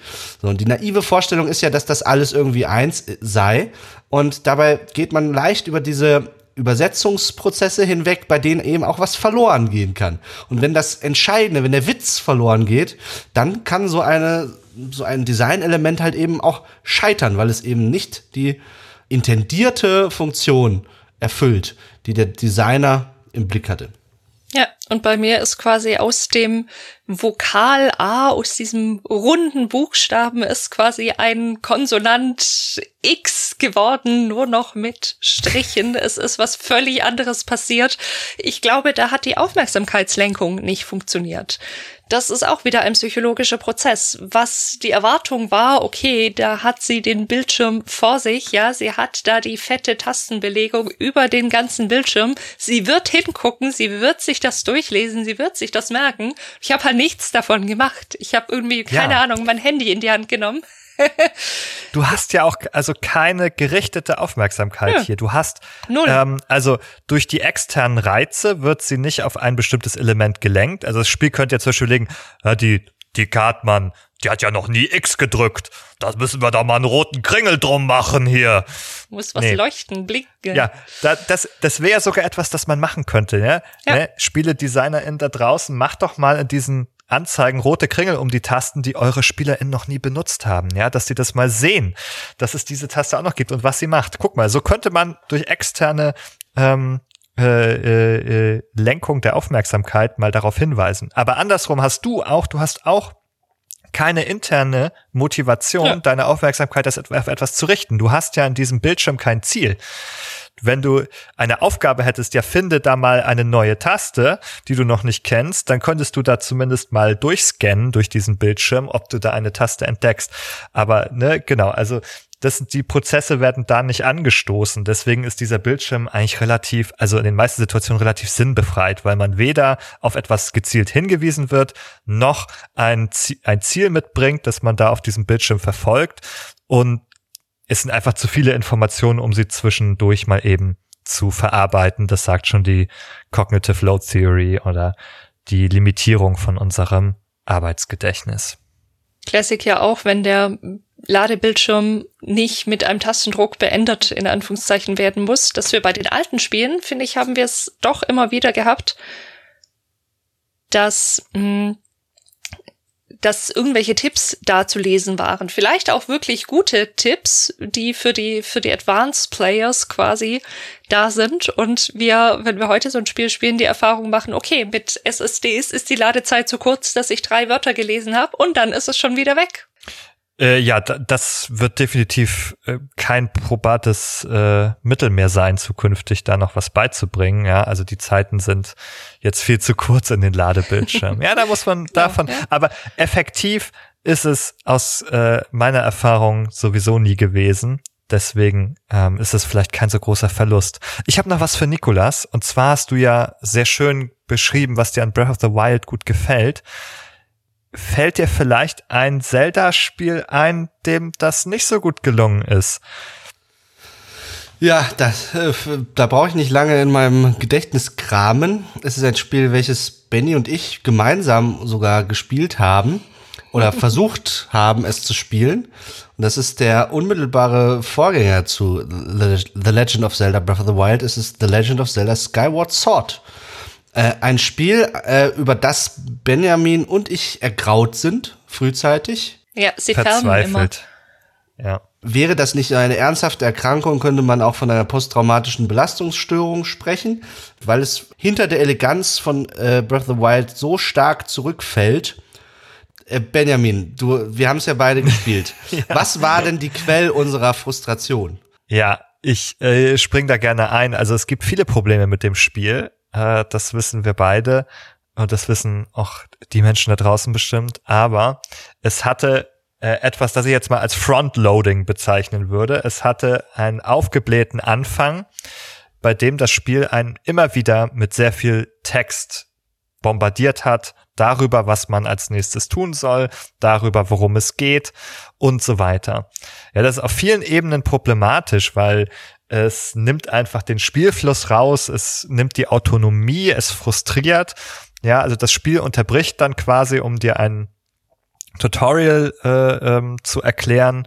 Und selbst die Sachen, die im Spiel noch eingebettet sind, die dir von Figuren erzählt werden, sind halt sehr langatmig, übermäßig detailliert. Und dieser ganze Prozess dieses Prologs auch, äh, darüber haben wir Anfang gesprochen, der auch Tutorial natürlich ist für vieles, ist einfach viel zu lang. Ähm, also es ist einfach zäh und langweilig. Also hier ist es ja also noch mal ganz anders als jetzt bei einem Spiel, das irgendwie ein überfordert mit zu vielen Informationen äh, gleichzeitig, wie bei äh, was uns die Cognitive Load Theory sagt, oh nein, nicht zu viel auf einmal, sondern hier ist es andersrum. Hier geht es nur so langsam vor sich und man wird gelangweilt und unterfordert eher davon, dass alles einzeln erklärt wird und eben auch frustriert, weil man nicht selber autonom voranschreiten kann. Das Spiel bedient sich dabei eines Kniffes. Es stellt dem Spieler einen Tutor zur Seite in Form eines äh, magischen Schwertes, das äh, reden kann. Und äh, ja, die, sagen wir mal, die Idee war ja vielleicht edel, dass man einen, einen Tutor zur Seite gestellt bekommt, auf den man im Zweifelsfall zurückgreifen kann, der einem bestimmte Spielmechanik nochmal erläutert, das Spielziel nochmal gibt und so weiter.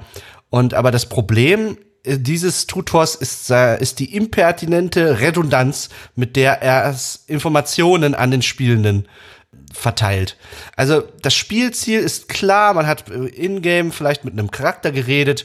Aus der Narration ergibt sich, dass wir jetzt zu Ort XY müssen. Und dann schaltet sie ungefragt dieser Tutor ein, grätscht so in das Spielerleben hinein redet einen an, um einem genau dieselbe Information, die vorher schon äh, klar war, um es ihm nochmal in anderen Worten verpackt darzulegen. Und das ist, ähm, man fühlt sich, ich, man fühlt sich halt so, als sei man nicht die Zielgruppe. Das ist das, was man vermeiden will. Diese Redundanz ist völlig unnötig und führt nur zu Frustration. Und das ist ja eigentlich, also das ist ja so das Gegenteil von dem, was man eigentlich erreichen möchte dort. Ne? Man möchte natürlich äh, den Spieler befähigen, positive Spielerfahrungen zu machen. Ja. ja. Man kann sie halt nicht ausschalten. Ja, also das ist ja was, aber auch noch nicht drüber gesprochen mh, hm, vorhin, was es noch an Möglichkeiten gibt, gute Spiele haben das ja, dass ich einfach in den Options auswählen kann, möchte ich Tutorial-Texte angezeigt bekommen oder möchte ich halt auch nicht. Wenn ich das Spiel schon mal gespielt habe, dann will ich die garantiert nicht, dann schalte ich sie aus, alles gut. Aber wehe, das geht nicht, das nimmt mir Autonomie weg und ja. senkt damit definitiv meine Laune. Auf jeden Fall. Wir haben ja auch, also noch andere Elemente, auch diese Unterbrechung des Spielflusses, die ähm, halt ja, also die frustriert vor den Kopf stößt. Also zum Beispiel, wenn Items das erste Mal aufgesammelt werden, dann gibt es erstmal eine Erklärung, die man dann sich kurz ansehen muss. Also das Spiel unterbricht, man sieht Link, wie er das Item aufhebt und dann eine Textbox, die erklärt, was es ist. Und zu allem Überfluss kriegt man die nach jedem Neustart des Spiels wieder angezeigt. Ja, also das Spiel kann sich nicht mal merken, dass man das schon einmal gesehen hat, nur innerhalb einer Spielsession. Ja, also wenn du dann nächstes Mal wieder das erste Mal ein Herz einsammelst, wird das Spiel dir wieder erklären, was Herzen tun. Und ähm, das ist auch viel zu kleinschrittig. Ja, das reißt uns aus unserem Flow-Erleben heraus, was ja äh, meistens ein, ein erstrebenswerter Zustand ist, den wir erreichen wollen durch unser Spieldesign, weil es auch zu einer kognitiven Entlastung des Spielers beiträgt. Wenn ich im Flow bin, dann denke ich nicht mehr über alles nach, was ich gerade tue. Das heißt, um wieder auf den kognitiven Load zurückzukommen, äh, wenn ich im Flow bin, dann ist mein kognitiver Load unter Umständen entsprechend geringer, weil manche Sachen dann eben automatisiert ablaufen und ich dort nicht kognitive Ressourcen aufwenden muss, um äh, diesen mentalen äh, Gegenstand äh, zu verwalten oder ist ein bestimmtes Verhalten, was ich zeige. Das ist die eine Seite, die wir hier bei Zelda gesehen haben, das Übererklären, das uns langweilt und frustriert, das uns unterfordert. Es gibt auch Spiele, die schaffen es, in das Gegenteil zu verkehren. Und zwar habe ich da noch mal das Beispiel mitgebracht, Driver. Driver hat eine infamöse Tutorial-Passage, die in einer Garage stattfindet. Also das ist schon mal auch ein Käfig, in den man gesperrt wird. Wenn man das Spiel startet, dann wird man in eine Garage gesperrt und muss unter Zeitdruck eine Liste von Stunts vollführen. Und wenn man, erst wenn man das geschafft hat, wird man aus diesem Tutorial entlassen und darf das Spiel dann richtig spielen. Das Problem ist, dass du also eine Liste von Stunts angezeigt äh, bekommst mit äh, teilweise nachvollziehbaren, aber teilweise auch kuriosen Bezeichnungen, von denen du überhaupt gar nicht weißt, was sie bedeuten oder wie du sie ausführen sollst. Ja, also du musst also durch Try and Error auf Zeit versuchen, immer irgendwelche Manöver zu machen, äh, die auf dieser Liste stehen und dann innerhalb dieser Zeitvorgabe sie alle zu schaffen. Also ich glaube, das ist ein Moment gewesen, an dem viele von diesem Spiel abgeprallt sind. Viele Leute sind aus dieser Garage nicht herausgekommen.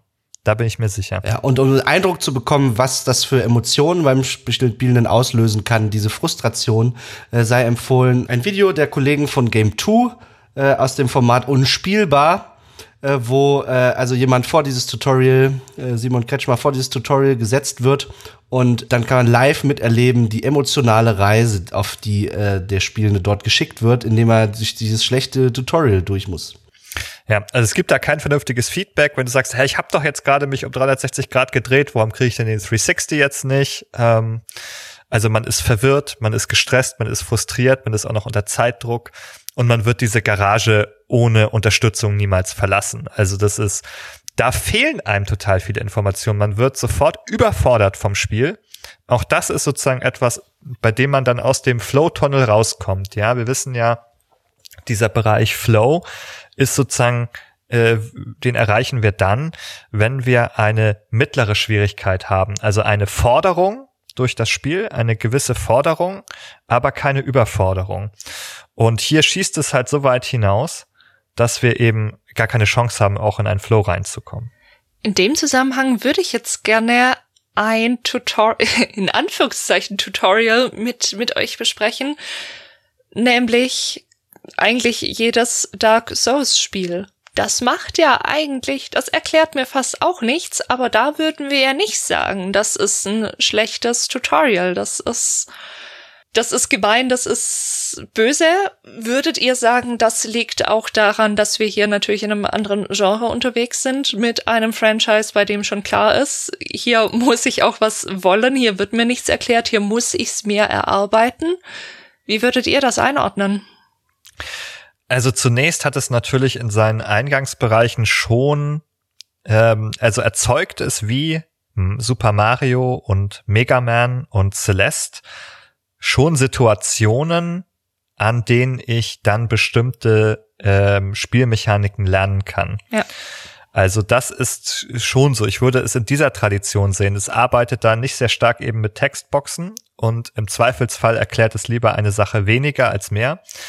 Ähm, aber wir haben schon ähm, diese Eingangsspielsituationen, die also die so konstruiert sind, dass ich nacheinander bestimmte Dinge lernen kann. In dem Zusammenhang lohnt es sich auch auf des, den jüngsten sehr erfolgreichen Spross der Dark Souls äh, ja, des Universums zu schauen, sagen wir mal, des erweiterten Universums mit Elden Ring weil äh, man hier, glaube ich, schon eine Unterscheidung treffen kann. Elden Ring wurde vielfach gelobt von Spielenden auch für eine höhere Zugänglichkeit im Vergleich zu den äh, klassischen Dark Souls, äh, Spielen der Dark Souls-Reihe.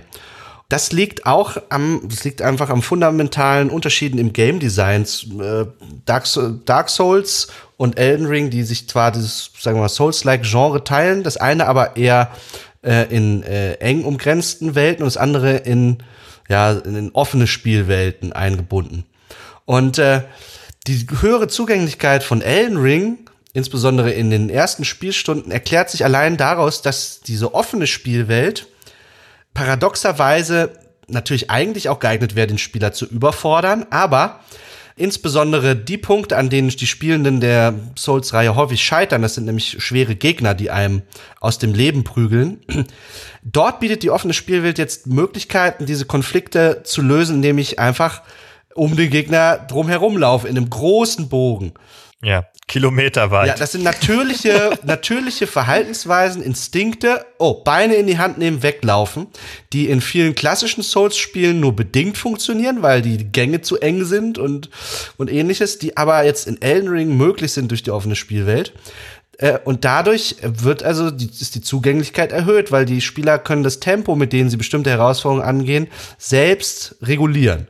Es wäre jetzt quasi so das Gegenteil von Driver, ne? Ja, genau. Ne? Da hinten geht die Klappe auf, ja, das Tor öffnet sich und du kannst aus der Garage einfach rausfahren und du kannst einfach sagen, ich mache die Häkchen nicht auf der Liste. Ich werde nicht mein 360 machen. Ich fahre einfach aus der Garage und fahre woanders hin. Ja, ja, ich habe dieses ich habe dieses Dark Souls Beispiel ja auch ein bisschen provokant gestellt, weil ich auch genau dahin wollte. Tatsächlich. Wir haben in Driver diesen, diesen engen Raum, in dem wir nicht ausweichen können. Wir haben eine Zeitbegrenzung. Also wir haben quasi alles, alles, was gemein ist und was mir erstmal, wenn ich überfordert bin, auch jegliche intrinsische Motivation nimmt, weil ich habe da jetzt, wenn ich unter Zeitdruck stehe und weiß, ich verliere, wenn ich das nicht alles schaffe, habe ich ja gar keine Motivation und keine Zeit, in eine intrinsische Motivation zu kommen, wo ich sagen kann, boah, ich will mal ausprobieren, was ich damit eigentlich machen kann, was was ich machen kann, wenn ich Gas gebe und die Handbremse anziehe oder keine Ahnung. Ich bin gar nicht in, ich bin in einem völlig anderen Modus. Und wir haben ja auch noch so ein Missverhältnis. Du bist überhaupt noch nicht invested in das Spiel, ja? ja. Also bei Driver zum Beispiel, wenn du wüsstest, ah, wie geil das Spiel ist und wie cool das Fahren ist und keine Ahnung, dann würdest du sagen, okay, ich beiß mich jetzt da durch, weil ähm, das Spiel äh, hat mich einfach schon bekommen und das ist es jetzt wert, dass ich auch so eine schwierige Challenge wie das Tutorial hier überwinde. Ja, aber das ist an einem Zeitpunkt, wo du noch kein Investment hast in das Spiel, wo du noch nicht weißt, was dich hinter der Garage erwartet, ja. Du hast überhaupt gar keinen Grund und keine Motivation, äh, sozusagen dieses mühselige Tutorial zu durchschleifen. Und das ist aber auch das Problem von vielen schlechten Tutorials, ja, von dem Frontloading, dass ich mich, also es gibt auch viele Rollenspiele, japanische Rollenspiele, die leider so funktionieren, dass ich die ersten zwei, drei Spielstunden mich durch ähm, solche Tutorial-Passagen durchbeißen muss, obwohl mir das Spiel noch nicht bewiesen hat, dass es das überhaupt wert ist. Ja, dass mhm. ich ich bin noch gar nicht so invested in das Spiel, aber es verlangt schon von mir drei Stunden Sitzfleisch, mich durch diese ersten Passagen zu beißen, bevor es überhaupt richtig losgeht. Ja, und die Lösung für dieses Problem ist natürlich einfach zu sagen, lass ein Spiel doch in Medias Res starten. Erstmal in die Action werfen und dann kann man hinterher vielleicht nochmal Informationen äh, dazugeben oder auch ja, einfach Informationen immer dann dazugeben, wenn sie auch relevant werden. Nicht den Infodump am Anfang wie Skyward Sword, einfach hier hast du alles, was du je wissen musst, hier sind alle Kästen, hier sind alle Informationen, sondern wirklich sie erst dann geben, wenn sie relevant werden. Zum Beispiel das erste God of War lässt einen erstmal auf einem Schiff mit einem Knopf nachher am Ende, ähm, also mit einfachen Kombos und nachher mit einem Quicktime äh, einen riesigen Boss besiegen. Ja, ohne dass es einem Gott weiß, was alles erklärt hat vorher. Also es wirft dann erstmal diese Action und gibt einem erstmal das Gefühl, geil, ich habe hier gerade erstmal einen richtig krassen Boss besiegt. Und danach ist man durchaus investiert genug, ein paar Tutorials ähm, zu nehmen, ja. weil man schon was vom Spiel gesehen hat. Und ich habe ein Selbstwirksamkeitserleben erzeugt.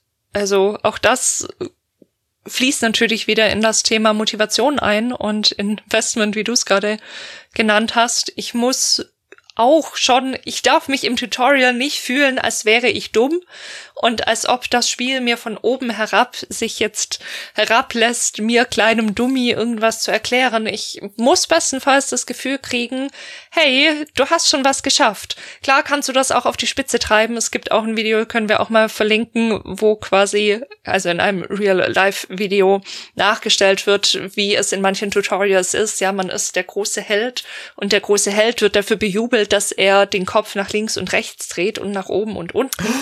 Und und drei Meter zu dem leuchtenden Punkt läuft und dann einmal mit dem Schwert ausholt und wird dann bejubelt und in sämtliche Höhen gehoben, dass er das geschafft hat. Ja, also das ist natürlich, das, das ist ja eigentlich schon wieder ja, das verkehrt ist ins Gegenteil, dann habe ich natürlich kein Selbstwirksamkeitserleben mehr, sondern genau dieses ich ja werde ein bisschen für dumm verkauft. Also auch da ist wieder die Frage, wie wie kriegen wir es hin? Wo ist quasi dieser Sweet Spot, es nicht zu übertreiben und doch irgendwie ein Gefühl, wie du jetzt sagst, Ben, God of War, ich kann mit wenigen Mitteln auch schon mal einen großen Boss besiegen. Cool. Ja, und wir haben eben auch schon einen Vorstoß in den Bereich Learning by Doing, nenne ja. ich mal, oder ähm, kinästhetisches Lernen kann man vielleicht auch manchmal sagen, also Lernen durch eigenes äh, Handeln und durch, durch eigene ähm, Bewegung, durch eigene ähm, Interaktion sozusagen. Also sowohl auf der Ebene natürlich des, der Bedienung des Controllers in diesem Fall, als auch natürlich auf der spielmechanischen äh, äh, Ebene, indem ich einfach mit den Mechaniken interagiere. Ja, ähm, und das ist natürlich auch noch ein Unterschied. Wir haben jetzt sehr viel gesprochen über die Verteilung von Informationen, wie viel ist gut, wann ist gut.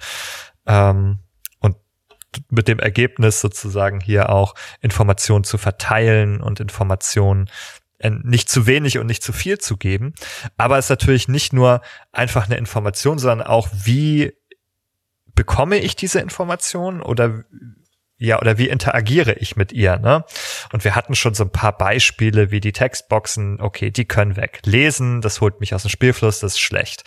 Ähm, dann könnte ich ja auch äh, so ein Video zeigen zum Beispiel. Hier sehen Sie ähm, einmal die Spielfigur, wie es aussieht, wenn sie ein, eine Bewegung erfolgreich ausgeführt hat. Ja, das ist vielleicht ein bisschen besser als Text, das ist ein bisschen zugänglicher. Beobachtungslernen. Da haben wir ein Beobachtungslernen, genau. Also zum Beispiel ähm, hat der Justin Marr, der Designer von Into the Breach, mal in einem ähm, Interview gesagt, you could type out a hundred times, it damages a tile and pushes adjacent tiles away.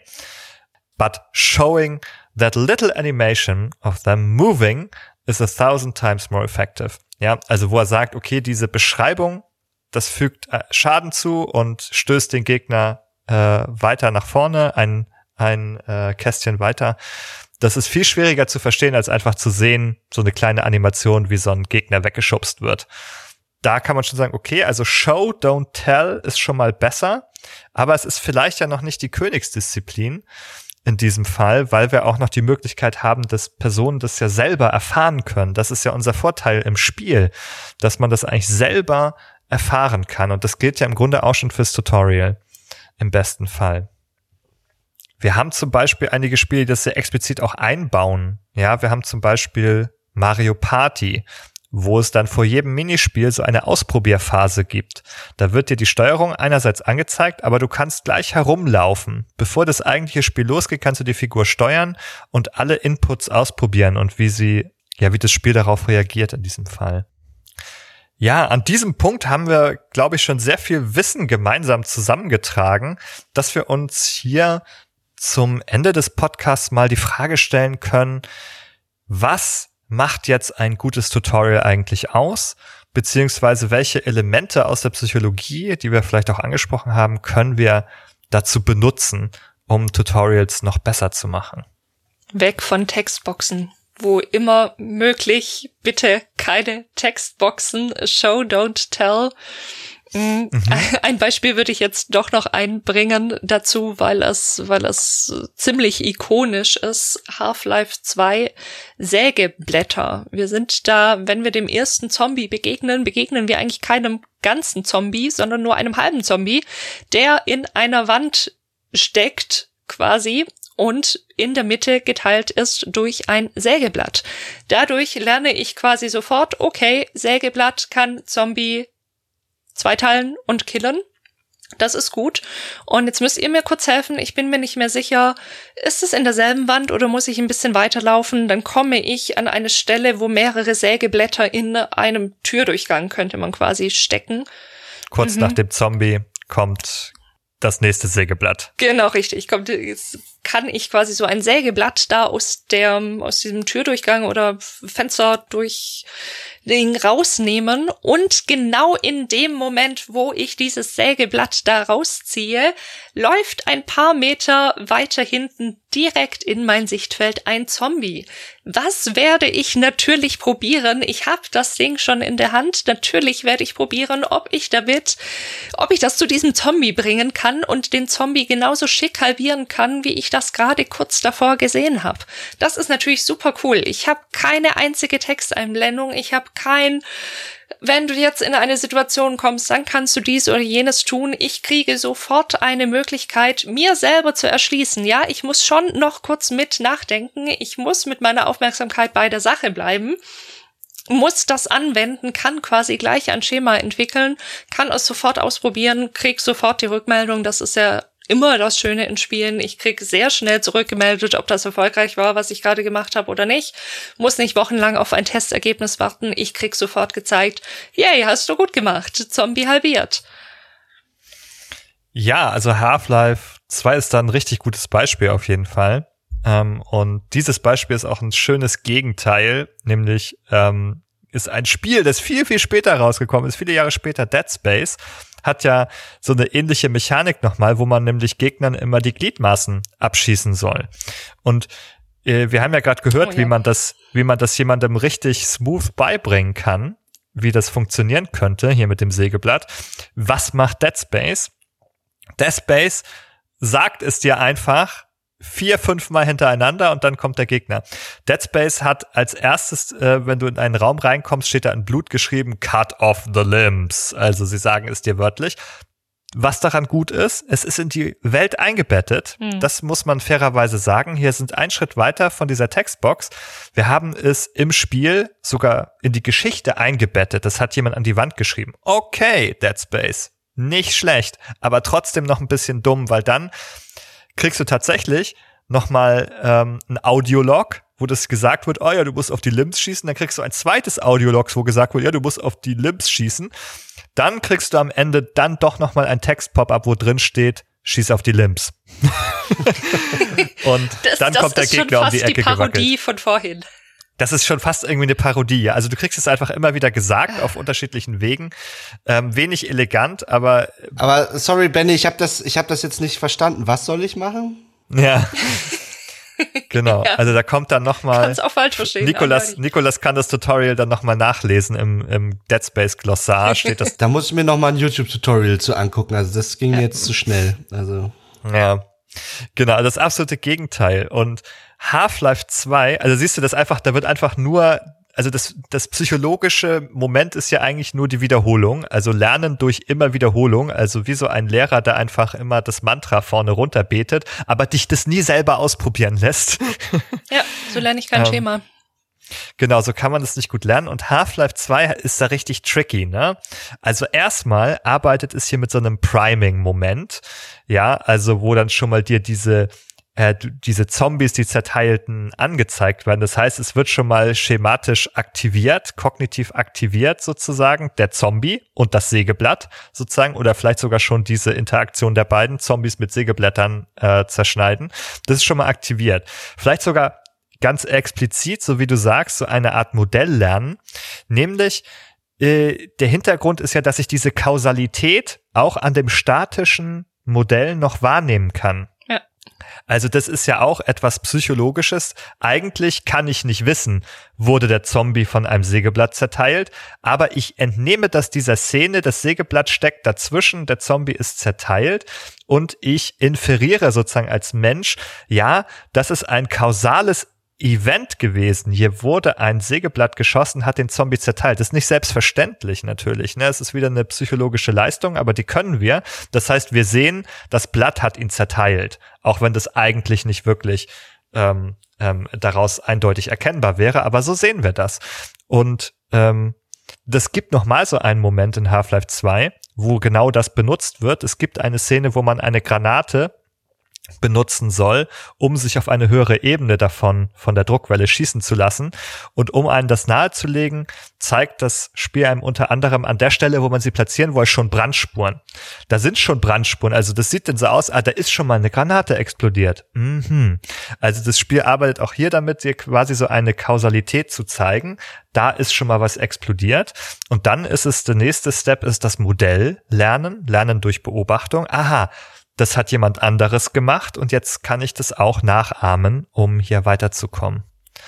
Das benutzt tatsächlich Half-Life 2 sehr gerne. Es gibt nämlich, also mindestens noch einmal, es gibt ja diese Barnacles, ne? Kennt ihr die? Die hängen so an der Decke und dann haben die so einen langen, äh, so einen langen Tentakel, der darunter hängt. Und wenn sich was im Tentakel verfängt, dann ziehen sie das na nach oben in ihr Maul und fressen das auf sozusagen. Und was die erste Begegnung ist, dass man um die Ecke läuft und dann fliegt ein Vogel dir durch Sichtfeld, ja, da wird die Aufmerksamkeit auf den Vogel gezogen, der bewegt sich durch dein Sichtfeld und dann siehst du, wie der in so einen Barnacle, in diesen Tentakel reinfliegt und dann von diesem Ding verzehrt wird. Der wird dann da hochgezogen und verzehrt. Ja, das heißt, hat das Spiel schon wieder sichergestellt, dass du weißt, was mit Dingen passiert, die in diesen Tentakel kommen. Ja, das ist einfach wieder ähm, Basispsychologie hier im Endeffekt lernen durch Beobachtung. Und das ist dann ein ganz gutes Mittel. Ja, das ist ein Moment, wo man denkt, naja, okay, hier muss ich ausnahmsweise nicht durch eigene Erfahrung lernen, wie es sich anfühlt, von dem Barnacle gepackt zu werden, sondern da reicht mir die Beobachtung des Vogels. Zwar noch Show, don't tell, aber eben durch die klugen, würde ich jetzt sagen, psychologischen Lernmechanismen ein sehr, sehr gutes positives äh, Beispiel. Das sind durchaus Elemente, finde ich, die ein gutes Tutorial ausmachen können, nämlich, dass sie auf solchen lernpsychologischen Grundlagen basieren. Denn dann können wir auch davon ausgehen, dass sie wirklich ein Lernen zur Folge haben und ähm, dass sie grundsätzlich funktionieren können erstmal. Ich meine, das tut Dead Space auch, das funktioniert auch. Das ist nur nicht äh, wahnsinnig äh, elegant. Ja, also man könnte sich überlegen, ob es vielleicht auch dieses Kriterium gibt, den, Spiel, den Spielfluss nicht so zu unterbrechen. Ja, also das so als Rahmenkriterium, gutes Tutorial sollte das Spiel nicht unterbrechen, das Pacing nicht stören, also nicht diese aufgeblähten drei Stunden vorneweg haben. Was ich auch gut finde, ist, wenn eben die Tutorials oder das Lernen auch irgendwie diese Elemente in dem in der Geschichte des Spiels verankert werden, wenn sie in der Diagese drin sind. Also nicht extern irgendwo hergezogen werden aus einem Menü, sondern wenn es das Spiel schafft, es organisch aus sich selbst heraus zu erklären. Ja, das macht Dead Space, das schafft es aber ist es in seiner Art trotzdem weiterhin nicht elegant. Aber an dieser Stelle finde ich, das ist ein gutes Element da dran. Und das gibt's bei Half-Life 2 auch. Da gibt es auch unelegante Tutorials, wo einfach ein Mann zu dir kommt und dir erklärt, wie etwas funktioniert zum Beispiel. Ja, aber es ist immerhin noch in diese Geschichte eingebettet und es macht Sinn, dass dem Gordon Freeman das jetzt erzählt wird, weil der das vorher nicht wissen konnte. Ich denke da auch gerade an Dishonored 2, da ist es so, da gibt es Blutfliegen. Das ist eine bestimmte Art von, naja, Gegnern schlussendlich, die Häuser befallen in einer fiktiven Stadt und wir sind in dieser Stadt und müssen uns da durchbewegen. Und lernen oder müssen lernen, wie wir mit diesen Blutfliegen klarkommen, weil die im Verlauf des Spiels natürlich auch mehr werden, wir mehr mit denen konfrontiert sind. Und wir kommen da zu einem Haus, da hängt ein Mensch quasi tot aus dem Fenster raus und hat einen Zettel dabei. Und man erfährt quasi aus dem Zettel, dass er angestellt worden ist, oder dass das quasi verdonnert wurde, diese Blutfliegen mit Feuer zu vernichten. Also die haben solche Nester quasi mhm. und diese Nester muss man mit Feuer vernichten. Und man kann auch an anderen Stellen in der Spielwelt hören, dass Figuren sagen, Mensch, müssen wir mit Feuer ran und so weiter. Mhm. Also auf ganz viele verschiedene Wege, sogar nicht nur ganz direkt an der Stelle, sondern eben auch so ein bisschen außenrum können wir aus der Spielwelt Informationen darüber kriegen oder wir finden es in Büchern geschrieben, dass dann ein Naturphilosoph versucht hat, ausprobiert hat, wie kriegen wir diese Dinger klein und so weiter. Und das, das finde ich auch sehr elegante Wege. Das ist eben, also da weiß ich nicht mehr genau, waren das die Blutfliegen oder war das eine andere Stelle, aber dass Figuren eben nicht zu mir herkommen und sagen, hey, wenn du da rein willst, dann musst du das machen, das ist schon wieder irgendwie in your face, sondern dass da dann vielleicht jemand wegläuft und sagt, pah, glauben die, ich gehe da rein und fange an, da mit dem Feuer rumzuhantieren mhm. oder so. Das ist, das ist schon was ganz anderes. Das kriege ich beiläufig mit. Das ist, viel mehr in, im Fluss drin. Es ist viel weniger in your face. Wir müssen dir jetzt erklären, was du jetzt machen musst, sondern ich krieg viel mehr das Gefühl, ui, das ist ja ein Zufall. Nein, natürlich nicht, weil natürlich diese Aktion getriggert wird, wenn ich irgendwie in eine Hitbox in der Nähe laufe. Aber trotzdem macht es mir so dieses Gefühl, Mensch, das habe ich jetzt durch Zufall, habe ich eine Information bekommen, die nachher vielleicht für mich hilfreich sein könnte. Mhm ja, es ist eben ganz organisch in die Geschichte und das äh, Geschehen eingewoben an der Stelle. Ne? Und ich glaube, das ist natürlich gerade für äh, Singleplayer-Spiele, für Spiele mit Geschichten und Figuren ganz besonders wichtig, dass man da mhm. nicht herausgeholt wird.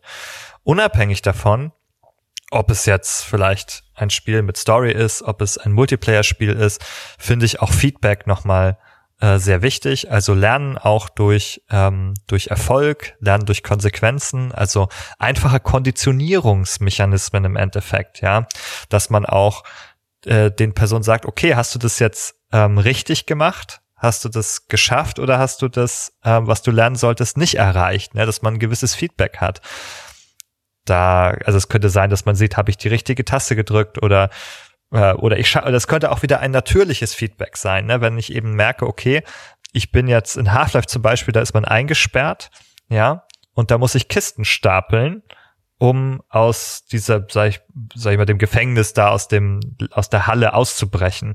Ja, und dann, da lerne ich halt, wie die Physik funktioniert. Und da ist natürlich das Erfolgserlebnis eingebaut. Wenn ich es geschafft habe, aus dem Fenster zu kommen, ne, dann weiß ich, okay, ja, das ist eine positive Rückmeldung für das, was ich getan habe steigert natürlich auch wieder die Selbstwirksamkeit an der Stelle. Genau. Dann hatten wir diese Anknüpfung an unser Vorwissen, an Intuition, also einfach sich vergegenwärtigen, okay, was können Leute schon wissen, woran kann ich anknüpfen? Aber auch die Gefahren zu kennen von solchen Anknüpfungsmöglichkeiten. Ne? Es gibt eben auch kulturelle Unterschiede zum Beispiel. Ja, also kulturelle Konventionen. Das können wir am PlayStation Controller beobachten. Ganz viele Spiele ähm, funktionieren in Japan erstmal so, dass der Kreis zum Bestätigen benutzt wird und das X zum Ablehnen, weil das einfach die kulturelle Konvention in Japan ist, in der Kultur ist, dass äh, Kreis ähm, etwas Bestätigendes ist und das X eben ablehnen bedeutet hier. Während hingegen bei uns das total umgekehrt ist, dass sich einfach die Konvention hier ähm, eingebürgert hat, zu sagen, auf X bestätige ich immer und mit dem Kreis lehne ich ab.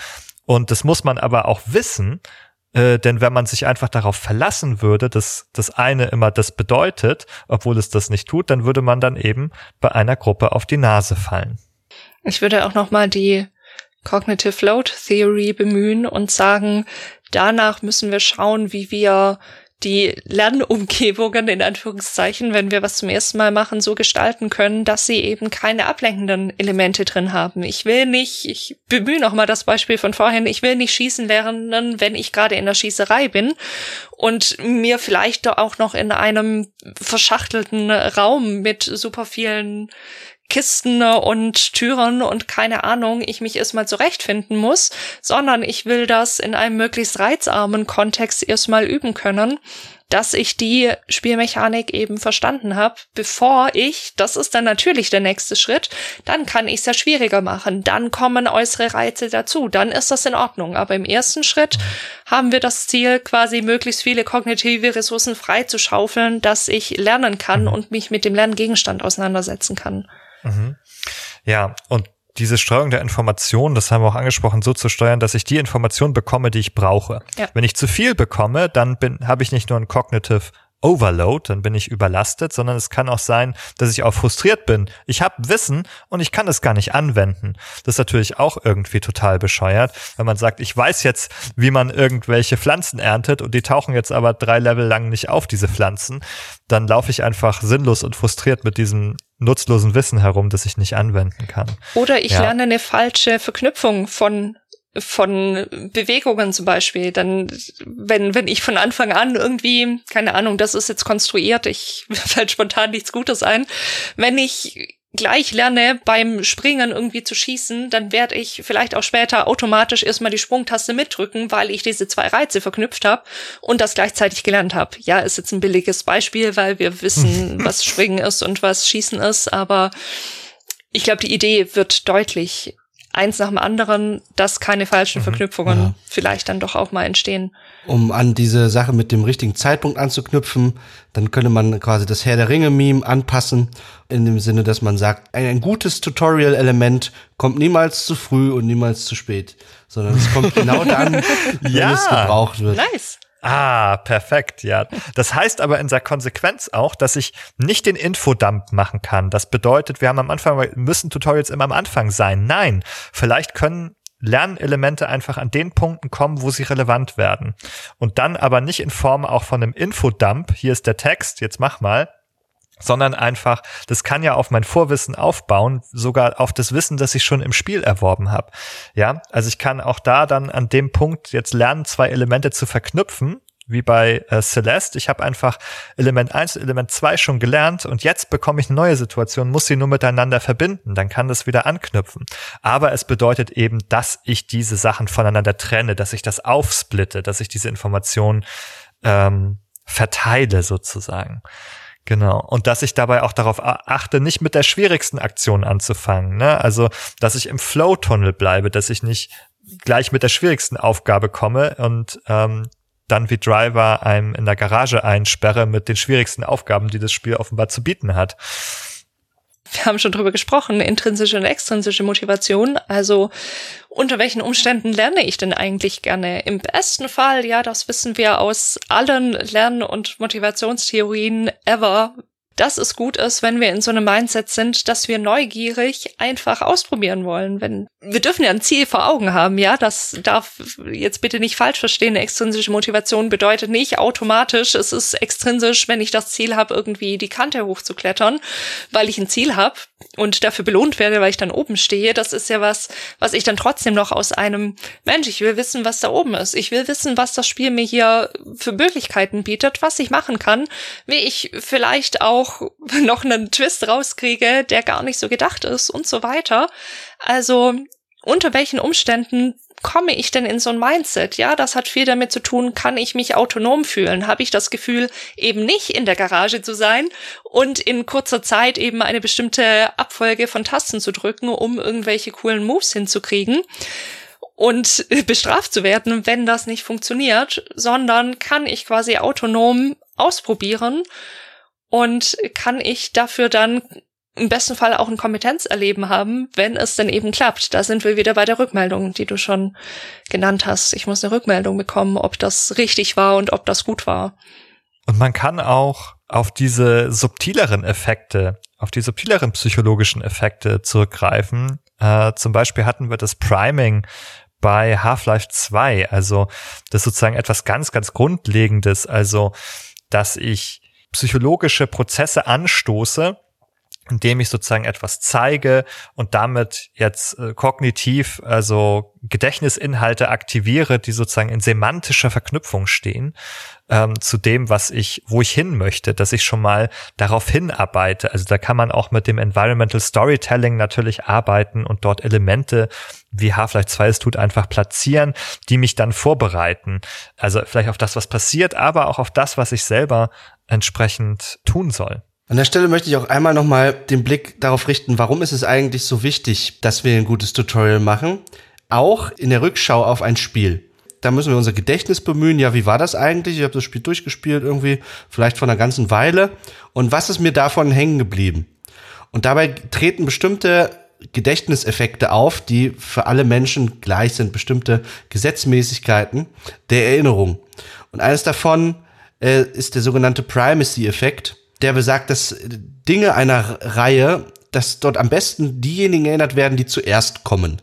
Wenn man jetzt das Spiel begreift als eine Reihe an Spielerfahrungen, dann ist das äh, Spiel einführende Tutorial häufig die erste Spielerfahrung, die erste Begegnung, die man mit dem Spiel macht. Und die bleibt laut dem äh, Gedächtnisgesetz des Primacy-Effektes dann eben auch besser hängen. Genauso wie übrigens das Ende eines Spiels. Äh, der dazu gehörige Effekt wird als Recency-Effekt bezeichnet. So, und natürlich erinnert man auch signifikante Dinge aus den Mittelteil des Spiels, aber sagen wir mal, die, der Anfang des Spiels und das Ende, die haben so einen natürlichen Gedächtnisvorteil. Wenn du jetzt gerade von, von Erinnern und solchen Dingen sprichst, denke ich natürlich auch noch mal dran, da haben wir jetzt noch gar nicht explizit drüber gesprochen und können das fast jetzt, glaube ich, nicht mehr in aller Tiefe aufmachen. Aber was wir natürlich auch wissen aus der Psychologie und aus der Lernforschung ist, dass wir uns Dinge gut merken können, die wir mit Emotionen verknüpfen. Also wenn ich hier ein sterbenslangweiliges Tutorial habe, das mich in keiner Weise irgendwie involved, das werde ich mir nicht merken. Aber hier God of War mal kurz einen Boss platt machen, ganz am Anfang. Cool, ich kann eigentlich noch gar nichts, aber doch habe ich irgendwie schon mal ein bisschen Adrenalin gehabt und irgendwie ein Erfolgserlebnis dadurch produziert. Das wird mir eher im Gedächtnis bleiben. Absolut. Und ich hoffe, wir können diese Effekte nicht nur in Tutorials nutzen, um Spiele besser zu machen, sondern auch von dem Recency-Effekt noch einmal Gebrauch machen am Ende dieser Folge. Und ich hoffe, dass euch diese Worte besonders im Gedächtnis bleiben, wenn ich mir von euch wünsche, dass ihr uns äh, auf Spotify oder auf iTunes besucht, uns dort abonniert und eine positive Bewertung hinterlasst, damit wir auf diesen Plattformen sichtbar bleiben können. Ähm, und auch, dass ihr uns äh, auf Steady besucht und vielleicht den ein oder anderen Taler äh, einwerft mit einem Abo, um unsere Arbeit an diesem Podcast und an diesem Projekt zu unterstützen, damit wir weiterhin diese Arbeit machen können und uns über diese Themen hier miteinander und für euch austauschen können. Aber ich glaube, für heute haben wir wirklich, wirklich viel zusammengetragen und ich sage Tschüss und bis zum nächsten Mal. Tschüss. Lö.